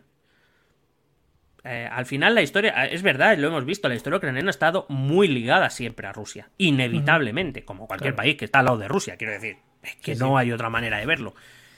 La cuestión está en que una mitad de Ucrania quiere iniciar un camino independiente, diferenciado de Moscú, que recobre eh, la tradición cultural ucraniana que tantos siglos ha estado enterrada bajo la bota de Moscú, y otra mitad que dice que para ellos tengan el pasaporte de uno de otro sitio, son rusos, de cultura rusa, eh, de, familia rusa, de origen ruso, y no quieren dejar de serlo. Lo que pasa es que ellos también viven en un país llamado Ucrania que es tan suyo como de los otros. Claro. Al final, eh, esa población rusa no es que sea rusa que se haya sentado hace 10 años, es que esa población rusa, eh, principalmente la mayor parte de la población viene de la época soviética, pero que llevan varias generaciones ya viviendo allí. Entonces, ¿por qué les tienen que echar de su tierra o por qué en su tierra les tienen que decir que no pueden ser lo que son, que son rusos? Ya. ¿Cuál es el problema? Pues como siempre, y cuando hay un choque cultural como el que hemos tenido aquí entre eh, Cataluña y el resto del país, el resto de España, eh, la cuestión es, eh, porque siempre te dicen lo mismo, pues si quieres lo catalán, unos te dicen lo catalán, pues vete y sé catalán donde tú quieras, pero esto es España y te tienes que ir. Bueno, ¿por qué? Si yo, medio, medio, claro. Claro, si, si mi familia reside aquí desde hace generaciones, ¿por qué me voy a ir? Por el otro lado, pasa lo mismo. ¿Por qué el que habla español o tiene una tradición cultural española, cuyos padres o abuelos se asentaron allí, ¿por qué se tienen que ir si no son catalanoparlantes o, o, tienen otras tradiciones o, no con acento andaluz? ¿Qué, tendrá que ver? Claro, la, la cuestión es que cuando la cuestión política se mete en cuestiones culturales y cuestiones personales, al final estamos hablando de la identidad de las personas. ¿Y por qué uno, por qué uno del, del Donbass no puede sentirse muy ucraniano o puede sentirse muy ruso? Claro, la cuestión es que en la cuestión política se mezcla con esto, juegan, o sí, los responsables juegan con esas identidades para conseguir apoyos, pero también lleva un enfrentamiento. Al final es una dicotomía, o eres ucraniano o eres ruso. Para el, repito, para el del Donbass es lo mismo, para el ucraniano lo ruso es el enemigo, es lo que no ha permitido a Ucrania ser Ucrania durante siglos. Claro, entiendo esto como siempre, además, como comentas, muy alentado por, por los gobernantes, por los opositores y por todo lo que está en el poder, que al final lo que buscan es apoyo y lo que buscan es mandar. Sobre todo porque una cuestión sociológica importante, y yo creo que aquí en España lo podemos, eh, con lo que, si, seguimos un poco al día eh, la política española, lo podemos ver. Sobre todo en épocas complicadas económicamente hablando, nada mueve más que un enemigo común quiero decir, em, buscar alianzas es más, es más fácil si tenemos un enemigo común que buscar los puntos en común que tenemos tú y yo. Entonces, ¿qué moviliza más a la gente? ¿Que Julia Timosenko y yo busquemos tres cosas que tenemos en común? ¿O que queramos derrocar a los rusos que quieren volver a eliminar la cultura ucraniana? ¿Qué mueve más? Em, vamos a trabajar por eh, una mayor integración de la población rusa, vamos a ver si conseguimos que haya algo más de autonomía política, vamos a ver cómo buscamos, o vamos a ver si buscamos una vía para la federalización de Ucrania, o mm. eh, nos quieren eliminar, tenemos que resistir, tenemos que estar unidos contra aquellos que nos quieren eliminar. Si lo, si lo planteamos bien, eh, o sea, si lo, si lo pensamos bien, en épocas, repito, sobre todo en épocas delicadas para la población que lo pasa mal, y hay que recordar que Ucrania es un país empobrecido, que lo pasa mal, sí. Eh, pues es, mucho más fácil movilizar a la gente a partir de las de las entrañas negativas que de las que de las cosas que se tienen en común o de proyectos, vamos a llamarlo, en positivo. Y esto lo, hemos vivido en toda Europa y en España también. Sí, sí, el otro día, no sé muy bien, en una de estas charlas de YouTube, eh, era como una regla de marketing básico y de comunicación básica. Si quieres llegar más a las personas que te están escuchando, búscate un enemigo común y, ponles en la situación de que hay alguien que va en contra y a partir de ahí te lo gana, pero vamos, y, al final te lo llevas a tu terreno y le vendes la mierda que quieras, claro. Te voy, te voy a dar dos ejemplos clarísimos de la historia. No voy a querer hacer ninguna connotación, lo digo desde ya para que, para que nadie piense nada. Vale, disclaimer. Primero, porque el primer nombre que voy a sacar es muy polémico, pero, hay que, pero eh, voy, a acudir a Joseph Goebbels, el ministro de propaganda nazi. No, no, no, hablo, no voy a la ideología, por eso no, no, pretendo que sea polémico. No voy a la ideología. Voy a los mecanismos que Goebbels maneja para convencer a medio país de que el nazismo es lo mejor posible. Que es como una cosa complicada, o sea, tiene que ser. Claro. Es complicado. Pero a raíz de qué es? De una población, la judía en este caso, que amenaza la identidad alemana, que amenaza con empobrecer y destruir, que han sido los responsables de la derrota en la Primera Guerra Mundial, etcétera, etcétera. Hitler tuvo la idea, pero quien la propagó fue Goebbels. Goebbels, que es el mayor comunicador de la edad contemporánea, que al que siguen los, a los grandes principios de comunicación, en cualquier sentido, beben de Goebbels. Evidentemente no comunicamos las mismas ideas, afortunadamente. Lo que quiero decir, Lo que quiero decir es que las técnicas de comunicación sí beben de Goebbels en casi todos los casos. Dime tú, es que lo que hizo, lo que hizo Goebbels fue terrible, pero fue grandioso. O sea, lo que hizo Goebbels, o sea, tú, tú piénsalo, es que convenció a, todo un país, convenció a, todo un país, convenció a todo un país de unas ideas que, que, pero por cierto, ¿en qué momento? En un momento en que los alemanes se morían de hambre y que su dinero valía cada hora mucho menos. A YouTube tampoco lo subimos ya, ¿vale? Sí. Seguimos. Eh, el segundo ejemplo voy a cambiar totalmente. Eh, voy al Real Madrid de José Mourinho. A la altura de Goebbels creo que está. Hola, ahora sí, ahora sí que no lo cierran. A ver, evidentemente, Goebbels no es el único eh, que utiliza esas técnicas y me atrevería a decir que no es el primero, pero hay que decir que es el primero que consigue un éxito tan rotundo. Eh, Entre comillas, el éxito. Hombre, para, e- para él y para Sí, los sí, suyos no, fue un éxito. Para según mí no, lo miras, pero... es verdad, es verdad. Quiero decir, si medimos el éxito en cuanto a qué cantidad de objetivos consigues, él, él tuvo mucho éxito. Otra cosa es que los objetivos fueron una puta mierda, pero ahí estaban. Recordemos, amigos, no nos tengan mucho en cuenta esto, hicimos el Campeonato Mundial de Dictadores, o sea que estamos a este nivelito, en nuestro nivel. Pero bueno, eh, te voy a poner un tercer ejemplo para que acaso quede claro. Pero te voy a decir, el Real Madrid de José Mourinho. sí, Mourinho llega a un Real Madrid que está hundido. Está hundido, empieza el mejor Barça y el Madrid está hundido. o sea, le, le- le eliminan en octavos de Champions, no hace una Sí. Y cuando llega, el Madrid empieza a competir, entre otras cosas porque Mourinho empieza a meter un discurso de la prensa nos odia, todos nos odian, todo el mundo va contra el Madrid, todos piensan que sois unos mierdas. Es decir, todos, ten- tenemos, todos son enemigos, todos son enemigos Sí, por favor salid ahí a demostrar. Eh, y, y- y veías que, la que los del Madrid salían cabreados al campo. O sea, esto era así. hasta, hasta el delegado del Barça, al que metió el dedo en el ojo, era enemigo de- también. Sí, sí, bueno, sí, es que esas acciones, eh, eh, no, no sé, yo, yo soy madridista, confeso, eh, no soy, no soy de, no soy demasiado bufandero, pero te puedo decir que mm, conozco a varios madridistas, digo que conozco, y seguro que en la, en la en la opinión pública de aquel entonces, muchos defendieron la acción de Mourinho, ¿eh? la de meter Sí, el dedo sí. en el ojo al No, y segundo mucho- entrenador del Barcelona, o sea que... Y muchos tienen una, pues eso, una añoranza de que vuelva Mourinho porque fue una de las grandes épocas del Madrid. Sí, sí. Efectivamente, no, o sea, quiero decir que no es ninguna tontería. Y el tercer caso de, de- de comunicación o de propaganda, evidentemente, es el de, el de Putin, el que está llevando en Rusia, Ah. que lleva 20 años diciéndole que la OTAN es el enemigo de todo y que el Occidente es el mal, que Occidente Joder. es el diablo. Ojalá el tercer ejemplo hubiera sido, por ejemplo, los Teletubbies, ¿no? Y en plan ya el giro, en plan, los Teletubbies, mira cómo ponían. Buah. Los Esa era Teletubbies. Los, los Teletubbies. Bueno, no, no voy a hablar de los Teletubbies porque. Yo creo que de todas estas series que hacen, ahora está muy de moda la serie de Locomía, sacaron la serie de Parchís, todo Eh, este tipo de cosas. eh, súper enganchado, ¿eh? Me vi los tres capítulos del tiro, no digo más. Estoy empezando, estoy empezando, no más spoiler, por favor. Luego Ya comentamos. Lo, lo comentamos, o lo comentamos en el siguiente capítulo. Que digo, tenían que sacar una serie de eh, los Inside, los Teletubbies Inside, ¿no? Claro. Que había dentro, detrás de las cámaras. Claro. Seguro que todos iban a por Po, que era el pequeñito, creo. sí, el rojo. Bueno, podemos continuar.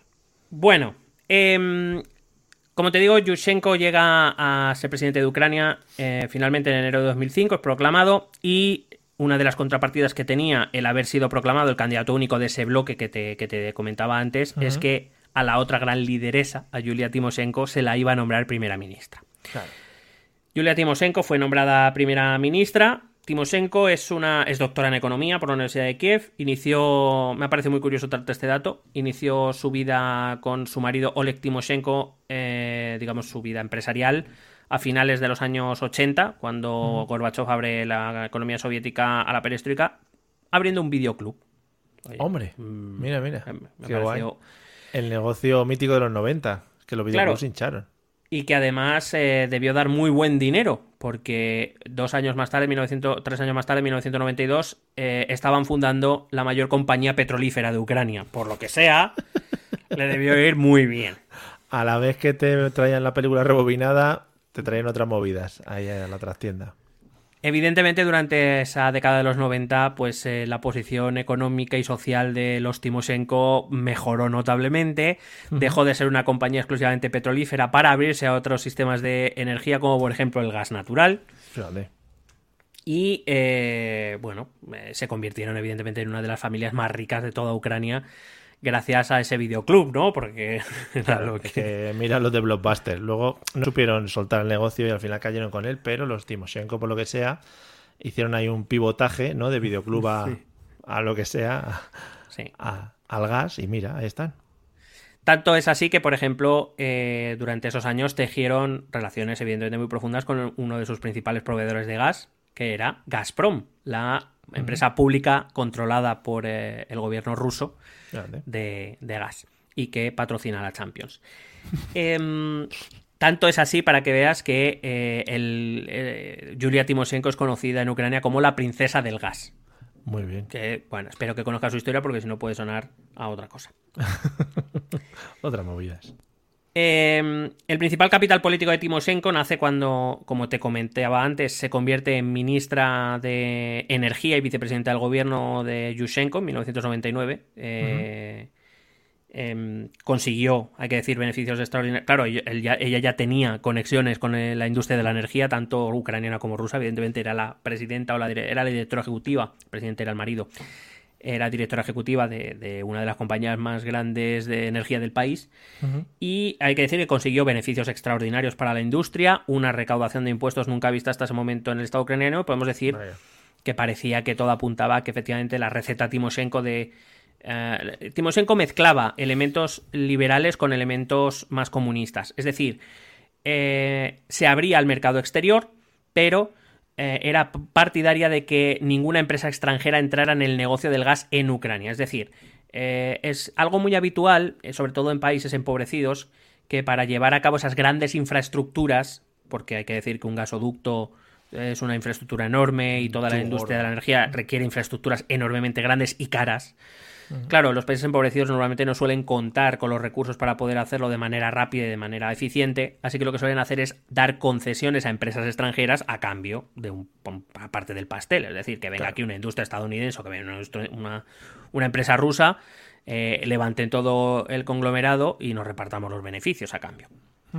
Sin embargo, ella era partidaria de que eso no ocurriera, que todo el negocio de la energía tenía que estar en manos ucranianas. Evidentemente, eso le interesaba a ella, eh, por lo que fuera, ¿no? Eh, eh, porque es curioso porque Timoshenko ha sido una de las figuras más, digamos, como más bien vendidas en, en Occidente, pero Timoshenko tiene sus lados oscuros, como lo tienen todos los personajes de la política ucraniana.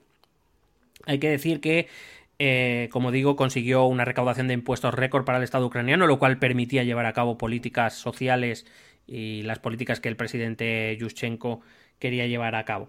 Sin embargo, una vez más, igual que cuando fue eh, vicepresidente y ministra de Energía, volvió a entrar en conflicto con los, eh, magnates, los oligarcas del Donbass, que, porque al final les estaba poniendo en peligro su, su negocio, ¿no? Eh, Timoshenko había llevado algunas medidas liberalizadoras que les habían quitado poder a estos oligarcas. Eh, mientras ella se seguía enriqueciendo. Que al final eh, el problema es que es, una, es una competición entre las élites para ver quién es más que los demás. Quién se queda con más parte del, del pastel. Eh, hay que decir que en ese primer gobierno del que participó siendo vicepresidenta acabó muy mal, acabó con la moción de censura que te he comentado antes, pero acabó, por ejemplo, con su marido detenido por presunto, eh, bueno, por tráfico de influencias y por beneficiarse de contratos públicos. Y ella misma cuando, cuando se la destituyó también se la sometió a un juicio, aunque hay que decir que en ese momento no se llegó a nada más. Sin embargo, eh, esa persecución que sufrieron los Timoshenko la convirtió en una figura de primer nivel. A eso hay que sumar que, como te he dicho antes, se convirtió en una de las cabezas visibles de la Revolución Naranja, de la lucha contra Yanukovych, y eso le dio mucha fama entre el pueblo ucraniano, especialmente en las ciudades.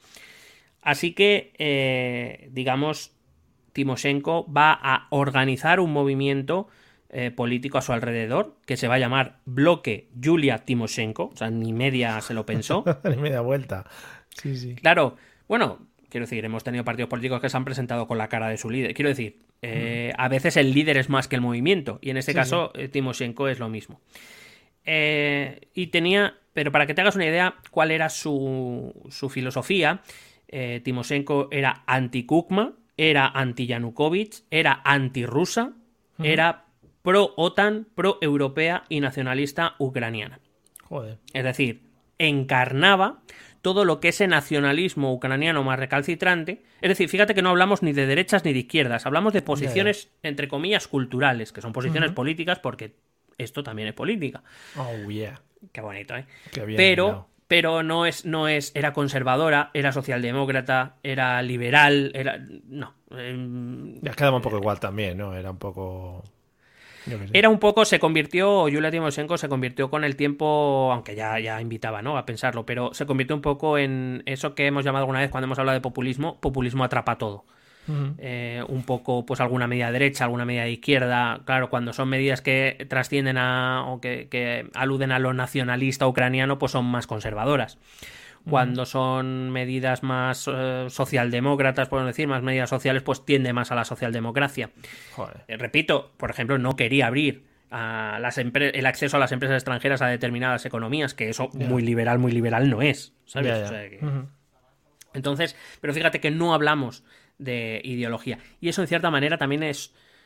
Claro, desde nuestro punto de vista es, lo, entendemos poco porque aquí la izquierda y la derecha es nuestro día a día político. Hombre, es como un Albert Rivera, pero con tintes comunistas, ¿no? Un poquito. bueno. eh, sí, más o menos. Quiero decir, aquí la, la, cuestión nacional, aunque hablamos mucho, en realidad luego a la hora de hacer políticas tampoco es que sea algo imprescindible. Todos sabemos que la derecha es un poco más nacionalista que la izquierda, pero tampoco tenemos una izquierda eh, anti todo, ¿sabes? Aunque muchos crean que sí, en realidad no. Eh, pero porque no es una cuestión principal para la ciudadanía en líneas generales. Quizá el conflicto de Cataluña lo avivó, pero no ha sido una cuestión crucial. Aquí hablamos más de economía, hablamos más de, pues eso, de asuntos sociales y determinadas cosas. Allí se habla más de ese tipo de ideas, ¿no? Europa sí, Europa no, Rusia sí, Rusia no. Ya. Imagínate aquí estaríamos hablando pues de, yo qué sé, eh, Portugal sí, Portugal no, a lo mejor Hombre, o algo así. Es que deberíamos empezar a hablar ya de eso en algún momento. Yo lo dejo. Se las habla poco, se habla poco. Portugal sí, Portugal no. ¿Queremos a Portugal en la península? ¿Sí o no? Porque ahí hay que empezar a picar. Hay que empezar a darle. La cuestión es que este primer gobierno va a ser un gobierno complicado, porque como te he dicho antes, cuando hay un enemigo común las cosas son fáciles. El problema es que cuando ese enemigo desaparece, Yanukovych ha sido derrotado, ¿ahora qué? Cuando algo se construye en torno a un enemigo común, cuando ese enemigo desaparece, empiezan los problemas. Cuando las cosas se construyen en puntos en común, puede ser que cueste más movilizar a tu gente, pero si consigues vencer, tienes una ruta que seguir. Pero aquí no había ruta. Aquí había que derrotar a Yanukovych como fuera Yanukovych había sido derrotado, ya resulta que Yushchenko era presidente de la República, eh, Timoshenko era primera ministra, los socialdemócratas apoyaban ese gobierno, pero cada uno tenía ideas diferentes sobre las políticas a seguir. Claro, cuando se habla de economía, cuando se habla de asuntos sociales, cuando se habla de pobreza, cuando se habla de educación, ahí que seas anti-europeo o pro-europeo, da igual. Que seas anti-ruso o pro-ruso, da igual quiero decir, la cuestión es qué políticas vas a llevar a cabo para mejorar la vida de tus ciudadanos. O tan sí o tan no, no es algo que mejore la vida de tus ciudadanos. Ya. Y entonces van a empezar los problemas. De hecho, eh, los conflictos entre la primera ministra y el presidente fueron constantes.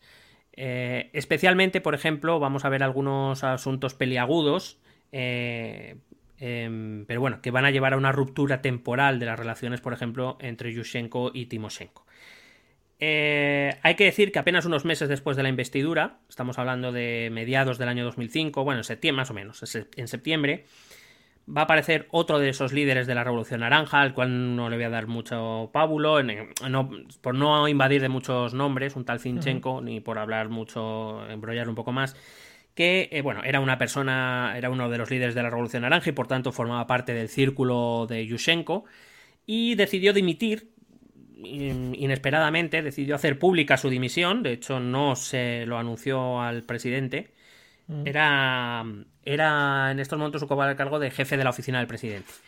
Y va a decidir dar una rueda de prensa en la cual dimite públicamente eh, acusando al círculo cercano del presidente Yushchenko de corrupción y de tejemanejes de tráfico de influencias, de prevaricación, lo cual evidentemente traicionaba el espíritu de la Revolución Naranja del que él también había sido una parte importante. Y se concentró concretamente en la figura de uno de los oligarcas más cercanos a Víctor Yushchenko, que es un tal Petro Poroshenko. Y este nombre es importante porque años más tarde se va a convertir en presidente de Ucrania. Joder, qué gilito. Poroshenko era un multimillonario que había hecho su fortuna durante la transición de la, de la Unión Soviética a la Ucrania independiente hasta reunir una fortuna que en 2016 me parece se calculaba que era mayor de los mil millones de dólares. Había iniciado su carrera política en 1998, pues esto que hacían y que han hecho prácticamente todos los oligarcas del este europeo, que es una vez ya conseguido mi pasta, ahora voy a empezar a, claro, claro, a, tomar decisiones evidentemente Claro. en mi interés, que es lo importante. De esa gente que ya no manda en sus empresas, bueno, en su empresa ya manda todo y dice, yo quiero mandar más, quiero mandar a las Claro. gentes. Además, el caso de Poroshenko era curioso porque, eh, bueno, su primera elección para el Parlamento fue en 1998 y eh, hizo varios Tony, o sea, hizo un Tony Cantó, es decir, fue pasando de Oh. partido en partido según le iba apeteciendo y llegó a fundar uno, que es lo que le falta a Tony, claro. Y como Tony Cantó llegó a ser presidente de Ucrania. Qué bien. Eh, fue en su momento era fue se convirtió en una figura muy cercana al expresidente Kukma cuando eh, Kukma era presidente Eh, fue una figura importante en la creación del partido de las regiones de ese partido prorruso. Es decir fíjate se va moviendo por diferentes claro. Eh, se convirtió en el director de campaña de Yushchenko en la campaña de 2004 Hombre. o sea, eh, ha pasado por todos los sitios. Em, de hecho, eh, se pasó a ese bando, entre comillas, cuando aparecieron los escándalos de Kugma, de los que te he hablado antes. El de repente Claro. vio- ve la luz y se va con justo los políticos contrarios. Sí, Chaketovich se llama. Sí, podemos decirlo, podemos decirlo. Eh, hay que decir que, por ejemplo, eh, el presidente Yushchenko se convirtió en el padrino de las hijas de Petro Poroshenko. O sea, tanto llegó su relación express. Bonito. Eh, el problema, como te digo, es que cuando este Oleg Zinchenko hace esta dimisión y empieza a hablar de, de Poroshenko y de la corrupción y de los tejemanejes y el beneficio personal que está sacando de su relación con el presidente Yushchenko, la primera ministra eh, Timoshenko se adhiere a estas tesis. Con lo cual tú imagínate el presidente del país y su primera ministra públicamente eh, diciendo, acusando, bueno, una acusando de corrupción, sino al presidente, sí a su círculo cercano, y el presidente teniendo una primera ministra que la ha puesto él, aunque la ha tenido que respaldar el Parlamento, pero que la ha puesto él, que le está acusando de corrupción. O sea, eh, Todo fenomenal, sí, una estabilidad Sí, maravillosa. cuando unos meses antes, cuando ni siquiera menos de un año antes estaban liderando la Revolución Naranja los dos juntos, habían decidido unirse en contra de Yanukovych, habían decidido eh, que cuando que si uno llegaba al poder, la otra llegaba a ser primera ministra. O sea que imagínate eh, qué es lo que pasó. Pues que en este caso quien tiene la potestad, que es el presidente de la República Ucraniana, eh, Víctor eh, Yushchenko, decide eh, destituir a Yulia Timoshenko como primera ministra. Una acción que no es nada popular porque Yulia Claro. Timoshenko era una figura muy popular en Ucrania. Pero te iba a decir, él no se puso en la palestra o no sacó, digamos, no, no defendió todo eso que le estaban diciendo. Bueno, evidentemente, él, él, eh, Ah, dijo negaba no. cualquier acusación de, de ese tipo y que y vino a decir que era incomprensible que la primera, una primera ministra se revolviera de esa manera y sin pruebas contra el presidente que, que la, había, que la había impulsado hasta esa posición. Como tu padre. Eh, a estas alturas nadie duda de que el movimiento de Timoshenko era un evidente movimiento de diferenciación respecto a Yushchenko porque Timoshenko tenía sus propios planes políticos, su propia carrera política y sus propios intereses. Y nadie duda que muy probablemente este Petro Poroshenko y otros tantos se aprovecharan de la cercanía al presidente Yushchenko para, para llevárselo Mortimer. Calentitimer. Claro, esto genera una crisis de gobierno y ojo al dato. ¿A quién va a nombrar primer ministro Yushchenko una vez ha quitado a Timoshenko del medio? No es una figura muy conocida, se llama Yuri Yekanurov, que es el líder del Partido Democrático Popular, es un partido rusófono socialdemócrata que se había mostrado muy duro con Kukma, pero eh, para su respaldo parlamentario eh, Yushchenko tenía que contar con el Partido de las Regiones, liderado por Yanukovych, el que había derrotado, el que había sido desbancado de su primera victoria por la Revolución Naranja y el Tribunal Constitucional y que había sido derrotado en enero. Y vuelve. Con lo cual las negociaciones, muy amistosas, no parece que vayan a ser. Evidentemente, Yushchenko va a tener que hacerle algunas concesiones a Yanukovych, va a conseguir el respaldo del Partido de las Regiones, eh, pero sobre todo de todas eh, o de las concesiones que tuvo que concederle Yushchenko, la que más destaca para el interés de este podcast y para eh, el conflicto del que estamos hablando, es la exigencia de que Yushchenko tenía que impulsar una ley de amnistía para todos los, eh, los implicados en el fraude electoral de 2004. Ya. ¿Eh? ¿Qué pasa, amigo? Bueno, Claro. Volvió por todo lo alto, hombre, ya que se vio ahí con fuerza, dijo, sí, pues venga, trinqui. Claro, cuando esto se hace público, Yushchenko, a- a- para poder em, poner a su nuevo primer ministro, que es un hombre moderado, eh, aunque sea rusófono, no es especialmente. No, no, no, le interesa mucho el tema cultural. Em, cuando se sabe que para poder sacarlo adelante le ha concedido a Yanukovych el, la amnistía a todos aquellos que participaron del fraude electoral contra el que salió contra el que salieron millones de ucranianos a protestar a favor de Yushchenko, pues hay una parte de Ucrania que dice ¿qué, estás haciendo? Sí. O sea, salimos a, salimos a la calle, estuvimos al borde de una casi de una guerra civil o de un, conflicto, un conflicto gordo para que ahora tú perdones a todos o sea, ¿qué, ¿qué, está pasando, no? Ya. Y esto, ¿a quién refuerza? A Yulia Timoshenko. Joder, tío. Vaya jaleito políticos. Y luego nos reímos de aquí porque se pelean los de Podemos y el Partido Socialista, ¿eh? Madre mía. Em, al tiempo que está pasando esto, surge una disputa entre Ucrania y Rusia. ¿Por qué? Por el gas. Hasta ese momento, Rusia, que es el principal proveedor de gas de Ucrania, se lo está vendiendo baratito, baratito. ¿Vale? Eh, claro, eh, en cierta medida como ayuda a una de sus ex repúblicas, eh, una nación hermana que tras el colapso de la USA ha quedado en una situación bastante delicada, pero también, por qué no decirlo, como un medio de influencia dentro del, país, un medio de influencia que Putin no va a dudar en utilizar cada vez que lo considera. Uy, qué raro, Putin utilizando el gas como, ¿no? bueno, como de medida de presión. ¿Quién se lo podía imaginar? Em, cuando, después del lío de 2004, y cuando el resultado final es que Yushchenko acaba como presidente de la República y Timoshenko acaba como, presidente, como primera ministra, Putin decide que es el momento de empezar a subir los precios del gas.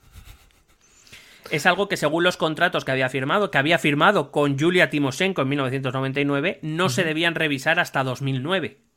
Ya, pero... Pero bueno. Hombre, mm, necesidades, eh, movidas. Claro, claro.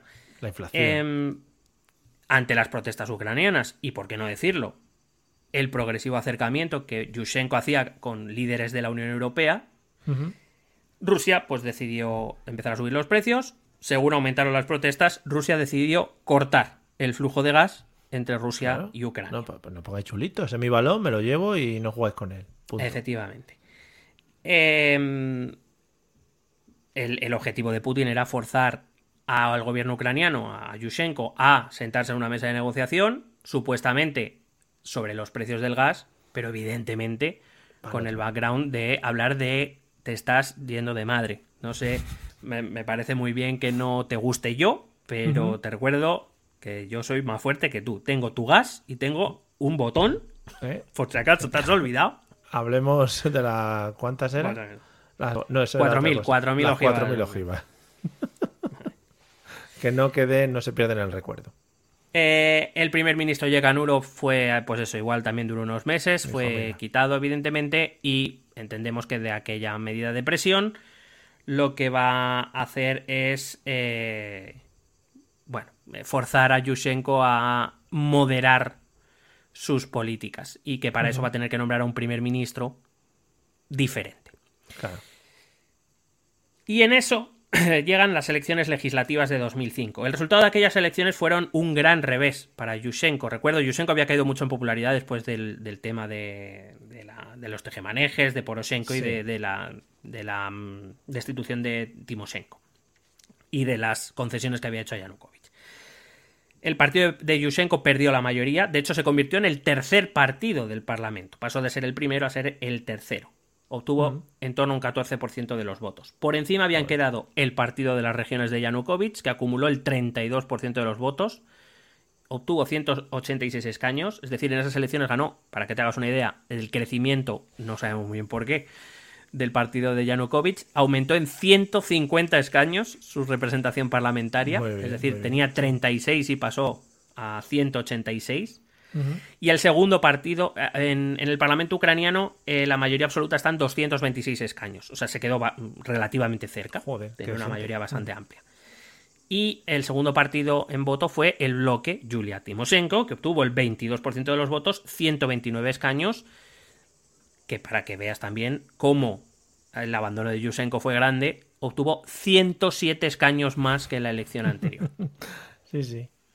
Con esta situación, a Yushchenko para tener un gobierno mínimamente estable y para mm, regocijo de Vladimir, no le queda más remedio que nombrar a su gran enemigo y rival, Víctor Yanukovych, primer ministro de Ucrania, apoyado por su propio partido, el Partido Comunista de Ucrania y el Partido Socialista de Ucrania.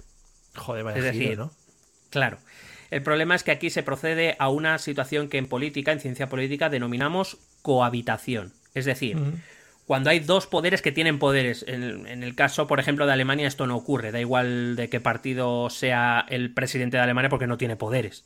¿Vale? Entonces, eh, en las monarquías parlamentarias tampoco sucede porque el jefe del Estado, supuestamente, no tiene ascripción política, con lo cual. y no tiene poderes.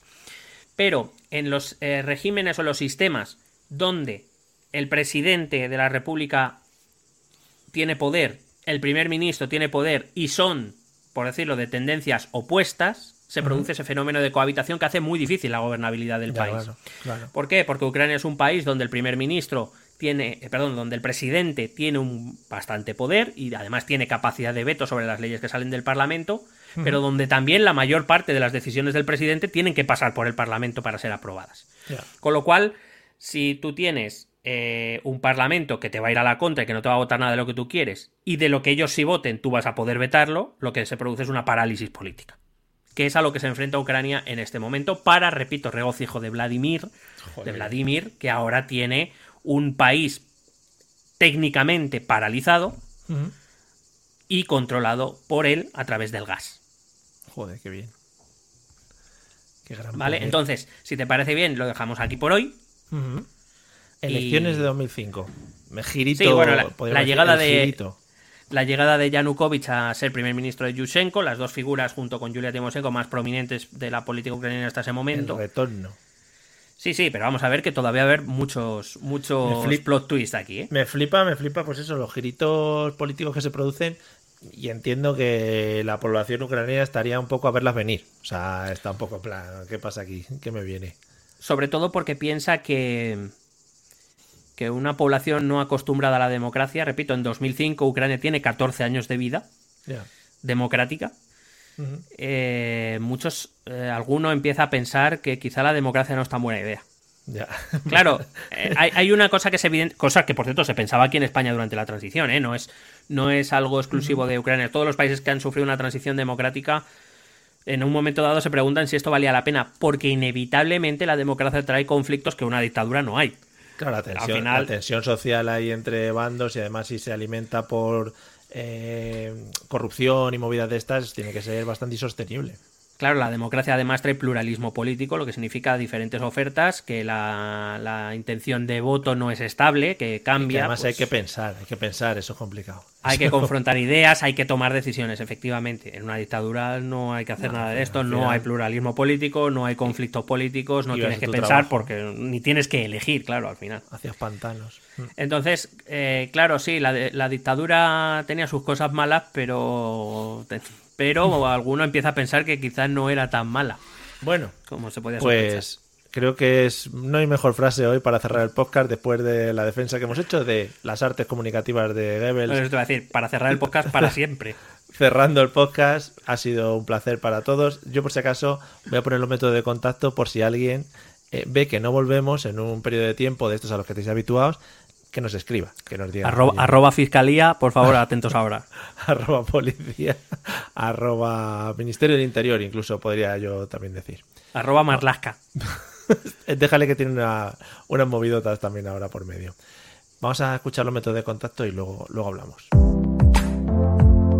Escucha nuestros métodos de contacto. Puedes escribirnos un correo electrónico a la dirección esto también es Si lo prefieres, puedes buscarnos por Facebook o Twitter a través del nombre ETE Política. Nos encontrarás en YouTube, donde colgamos las grabaciones de todos los episodios. Y si necesitas un contacto más cercano, únete a nuestro canal de Telegram. Busca el enlace en nuestras redes sociales. Toda esta información y mucha más la puedes completar a través de nuestra página web www.estotambiénespolitica.com. Porque tú también formas parte de Esto también es política.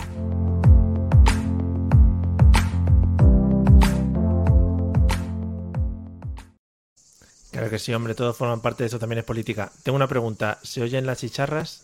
Bastante, pero a mí me gustan. ¿Ha visto? No, no, si, no que- hace fa- si no hace falta ni que muevas Ya. el micrófono. Iba, iba a decir que es un efecto veraniego, ¿no? Que estaba poniendo para el podcast, pero no. Really es que parece que vivo en medio de Faunia. Están aquí. Sí, están además sabes que las chicharras eh, cantan más rápido cuanto más calor hace y están aceleradísimas las pobres, ¿eh? Fua, es que hace- se levanta un poco de aire, también hay que decirlo, ¿eh? Y, y están como diciendo, oh, ¿qué pasa? ¿Qué pasa aquí? Parece, parece Valencia en los años 90, eso, ahora mismo. Valencia en los años 90 tenía otro sonido de fondo también. O, poquito- Ibiza, ¿eh? Como hemos visto en Lo Comía. Ojo, he empezado a verlo. eh, ya te digo, igual 15 minutos del primer episodio. Muy buen rollo, ¿no? Entre los del grupo. Pues espé- espérate, espérate que va mejor. Va bastante a mejor, ya te lo voy avisando. Muy buen rollito, un grupo que se llevaba bien, sin conflictos, muy bien. Una, una de las de las sorpresas más bonitas para mí este verano. O sea, yo lo puse por la, porque había visto los trailers y ya se veía el Sí. mal rollo ahí. Dijo, Claro, sí sí, se veía, rollo, se hay que verlo, ¿no? Sí, sí. Eh, bueno, pues vi los tres capítulos del tirón. La verdad es que es un libro muy interesante. Claro. eh, donde estás, es donde, claro, entiendes por qué no hay entrevistas conjuntas, porque se hubieran matado, evidentemente. Claro. ¿Has visto el documental de Parchís? No, ese no. ¿No te llama? También hay Es que, es que el- ¿eh? Ya, pero el tráiler no lo enseñaba, con lo cual no me llamó la Vale, atención. es más explotación infantil. Ahí ya va Ah, más bueno. a la explotación infantil. Que era una cosa también que en los 90 en España estaba totalmente adaptada y bueno, los niños, ¿qué hacían? Pues ponerse a trabajar, ¿no? Pero Niños- Pa- Parchís era más 80 o 70 incluso, ¿no?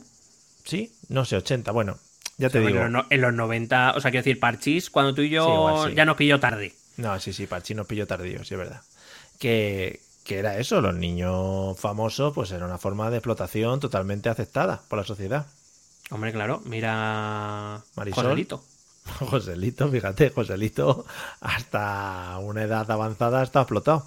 Fíjate. O Arancha, Arancha Sánchez Vigario. Ese ya sí más de los 90. Uh, cuidado Arancha, eh. Cuidado Arancha, eh, que luego hizo ahí sus movidas. Un temita. Ahora, eh, echo de menos, el otro día hablaba con mi hermano, saludo hermano, eh, como echamos de menos que alguien lleve el cinturón ese para dejar la pelotita en la espalda, ¿eh? De Arancha. Cuidado. Es que era una, una innovadora. Una Sí, sí, sí, innovadora. sí. Y más de más I, era y más de más I, pura. Claro, pues eso. O sea, que maravilla. Estamos haciendo también una reflexión, no, 80-90. Dime. ¿Te has enterado de la última de Froilán? No, por favor, pero ardo en deseos ahora mismo de enterarme. Bueno, te lo voy a leer el titular, en este caso es del periódico de Cataluña, pero salió en varios medios. Sí. Cinco heridos en un tiroteo en una discoteca de Marbella donde Froilán celebraba su cumpleaños. Hombre, qué menos, también te digo. ¿Sabes? Qué menos. Claro. Yo lo primero que he pensado, el cumpleaños. O sea, que decía el regalo. Dice, ¿no? pero mm, estuvo el abuelo también, ¿no? Dice, dos de los cuatro heridos de bala se encuentran en la UCI. El presunto autor de los disparos, detenido y bajo custodia policial, presenta heridas de arma blanca en frente, cuello, espalda y ojo. Qué bien, hombre. Por lo visto, fue un enfrentamiento entre bandas de narcotraficantes que curiosamente escogieron el día que Froilán celebraba su cumpleaños en esa discoteca de Marbella. Pues nada, Yo, para mí que era un show contratado. Claro, claro. Hicieron. eh, ¿Quién fue su abuelo, no? Que pegó un disparito Claro. joven. Hicieron la recreación, ¿no? Eh, sí, bueno, que mató a su hermano. Sí. Y, y- y el, y- el nieto que se pegó un tiro en el piel solo. Hicieron una recreación de momentos históricos de la familia. Entonces Claro. iban ahí pasando. Sí, estaban, de- estaban decidiendo un golpe de estado, un tiro, Claro. ¿qué hacemos? Abu, ¿qué hacemos? Hacemos lo de. Se sienten coño, que es muy gracioso, que lo hacemos todas las navidades. Venga, venga, abuelo. Ya yo, ya yo, saca la escopeta. Claro, y él ahí. Te he contado cuando iba con mi moto, que salía de los. Bueno, de unos sitios y, y ayudaba a la gente. Qué bueno era yo Te, antes. te he contado cuando me encontré un elefante. sí, ¿qué le pasó al elefante, eh? Mira, tengo aquí una foto. Truco, ahí está. ¿Quieres que, ¿Quieres que te lo demuestre? ¿Quieres que te lo demuestre? Ven, ven, Mira. que no hay huevos, que no hay huevos. Si la, si la sacas para usarla, ¿eh? Si la sacas para usarla. Eso lo dicen mucho también. Claro, al rey que le dirán, ¿quiere eh, Black Label? No, sé? no, a mí ponme un, un dick cola. Hombre, el buen Dick, joder. Eso sí que está rico, coño. Un Dick ahí con sus dos gotas de Coca-Cola, que no hace falta más. Si es que eso sabe solo ya, Nah. está buenísimo. Sí, es por darle color, porque Vale, echarle limón ahí, ni mierdas, hombre, que lo adulteras. Guarro. son, mari- eso son mariconadas. Que ahora no, se- Ah, sí. ahora no se puede decir, pero lo digo yo. Mía, claro. Eso antes hacía gracia y todo. Lo- Claro, joder. Cuando yo estaba en el poder. Madre ahí, mía. con Corina. cuando- Madre mía, todas las del servicio. Ma- Buah, pues no, no las, he oído todas hablar las que mí. limpiaban el palacio. Fíjate lo que me limpiaban a mí. Bueno, pues nada. Cerramos esto ya era un una poco- recreación, en ningún Sí. caso apoyamos esto. No, ¿eh? y era una- y el no- Con el episodio que llevamos, yo creo que ya. Y era bueno. totalmente ficción, ¿eh? O sea, era una movida Sí, sí, sí, sí, no, no. inventado. No, no, no. inventado todo. Era un- sido un sketch. Sido un sketch. una zarzuelilla aquí, bueno, una movida. En fin, cualquier cosa que se aproxime con la realidad, pues pura coincidencia, creo. Sí, sí. sí. ¿O no? Eh, échame Baron Dandy. En vuestra, en vuestra mente queda. Pues nada, amigos. eh, hasta que ha llegado el episodio 148, un episodio más, un episodio menos, para llegar a los 150. mm, no sé, tenemos pendiente todavía el episodio 100. eh, no hemos dejado muy claro si es el que grabamos con la constante, ahora variable. mm, siempre ha quedado ahí en el aire. Bueno, es una decisión que, oye, si en un momento dado tenemos que echar mano para relanzar nuestra carrera y hacer un capítulo 100, pues Sí. ya está, eliminaremos ese como nuestro capítulo 100 y punto. O sea, podríamos decir, el episodio 100 son los padres. También es una cosa Claro, que... porque como volvemos a insistir, mm, nos la suda todo, en general. Efectivamente. Amigos, háganse amigos de la finflación, que es de las inflaciones la buena. O sea, lo otro de las monedas y eso está mal. La finflación, que es lo que hay que llevar en este mundo. Nos vemos en el próximo episodio en el que pues hablaremos, ya sabéis, de nuestras cositas. Como siempre, si nos quieren seguir apoyando a través de redes sociales, os amaremos profundamente. Mucho más si nos apoyáis a través del Patreon. Ahí tendremos ya un... Podremos pasar a cosas sexuales si queréis. Y nada más por hoy. Nos despedimos. Que tengáis buen verano. Cuidado con no cocerse los cerebros. Hala, hasta luego. Besete.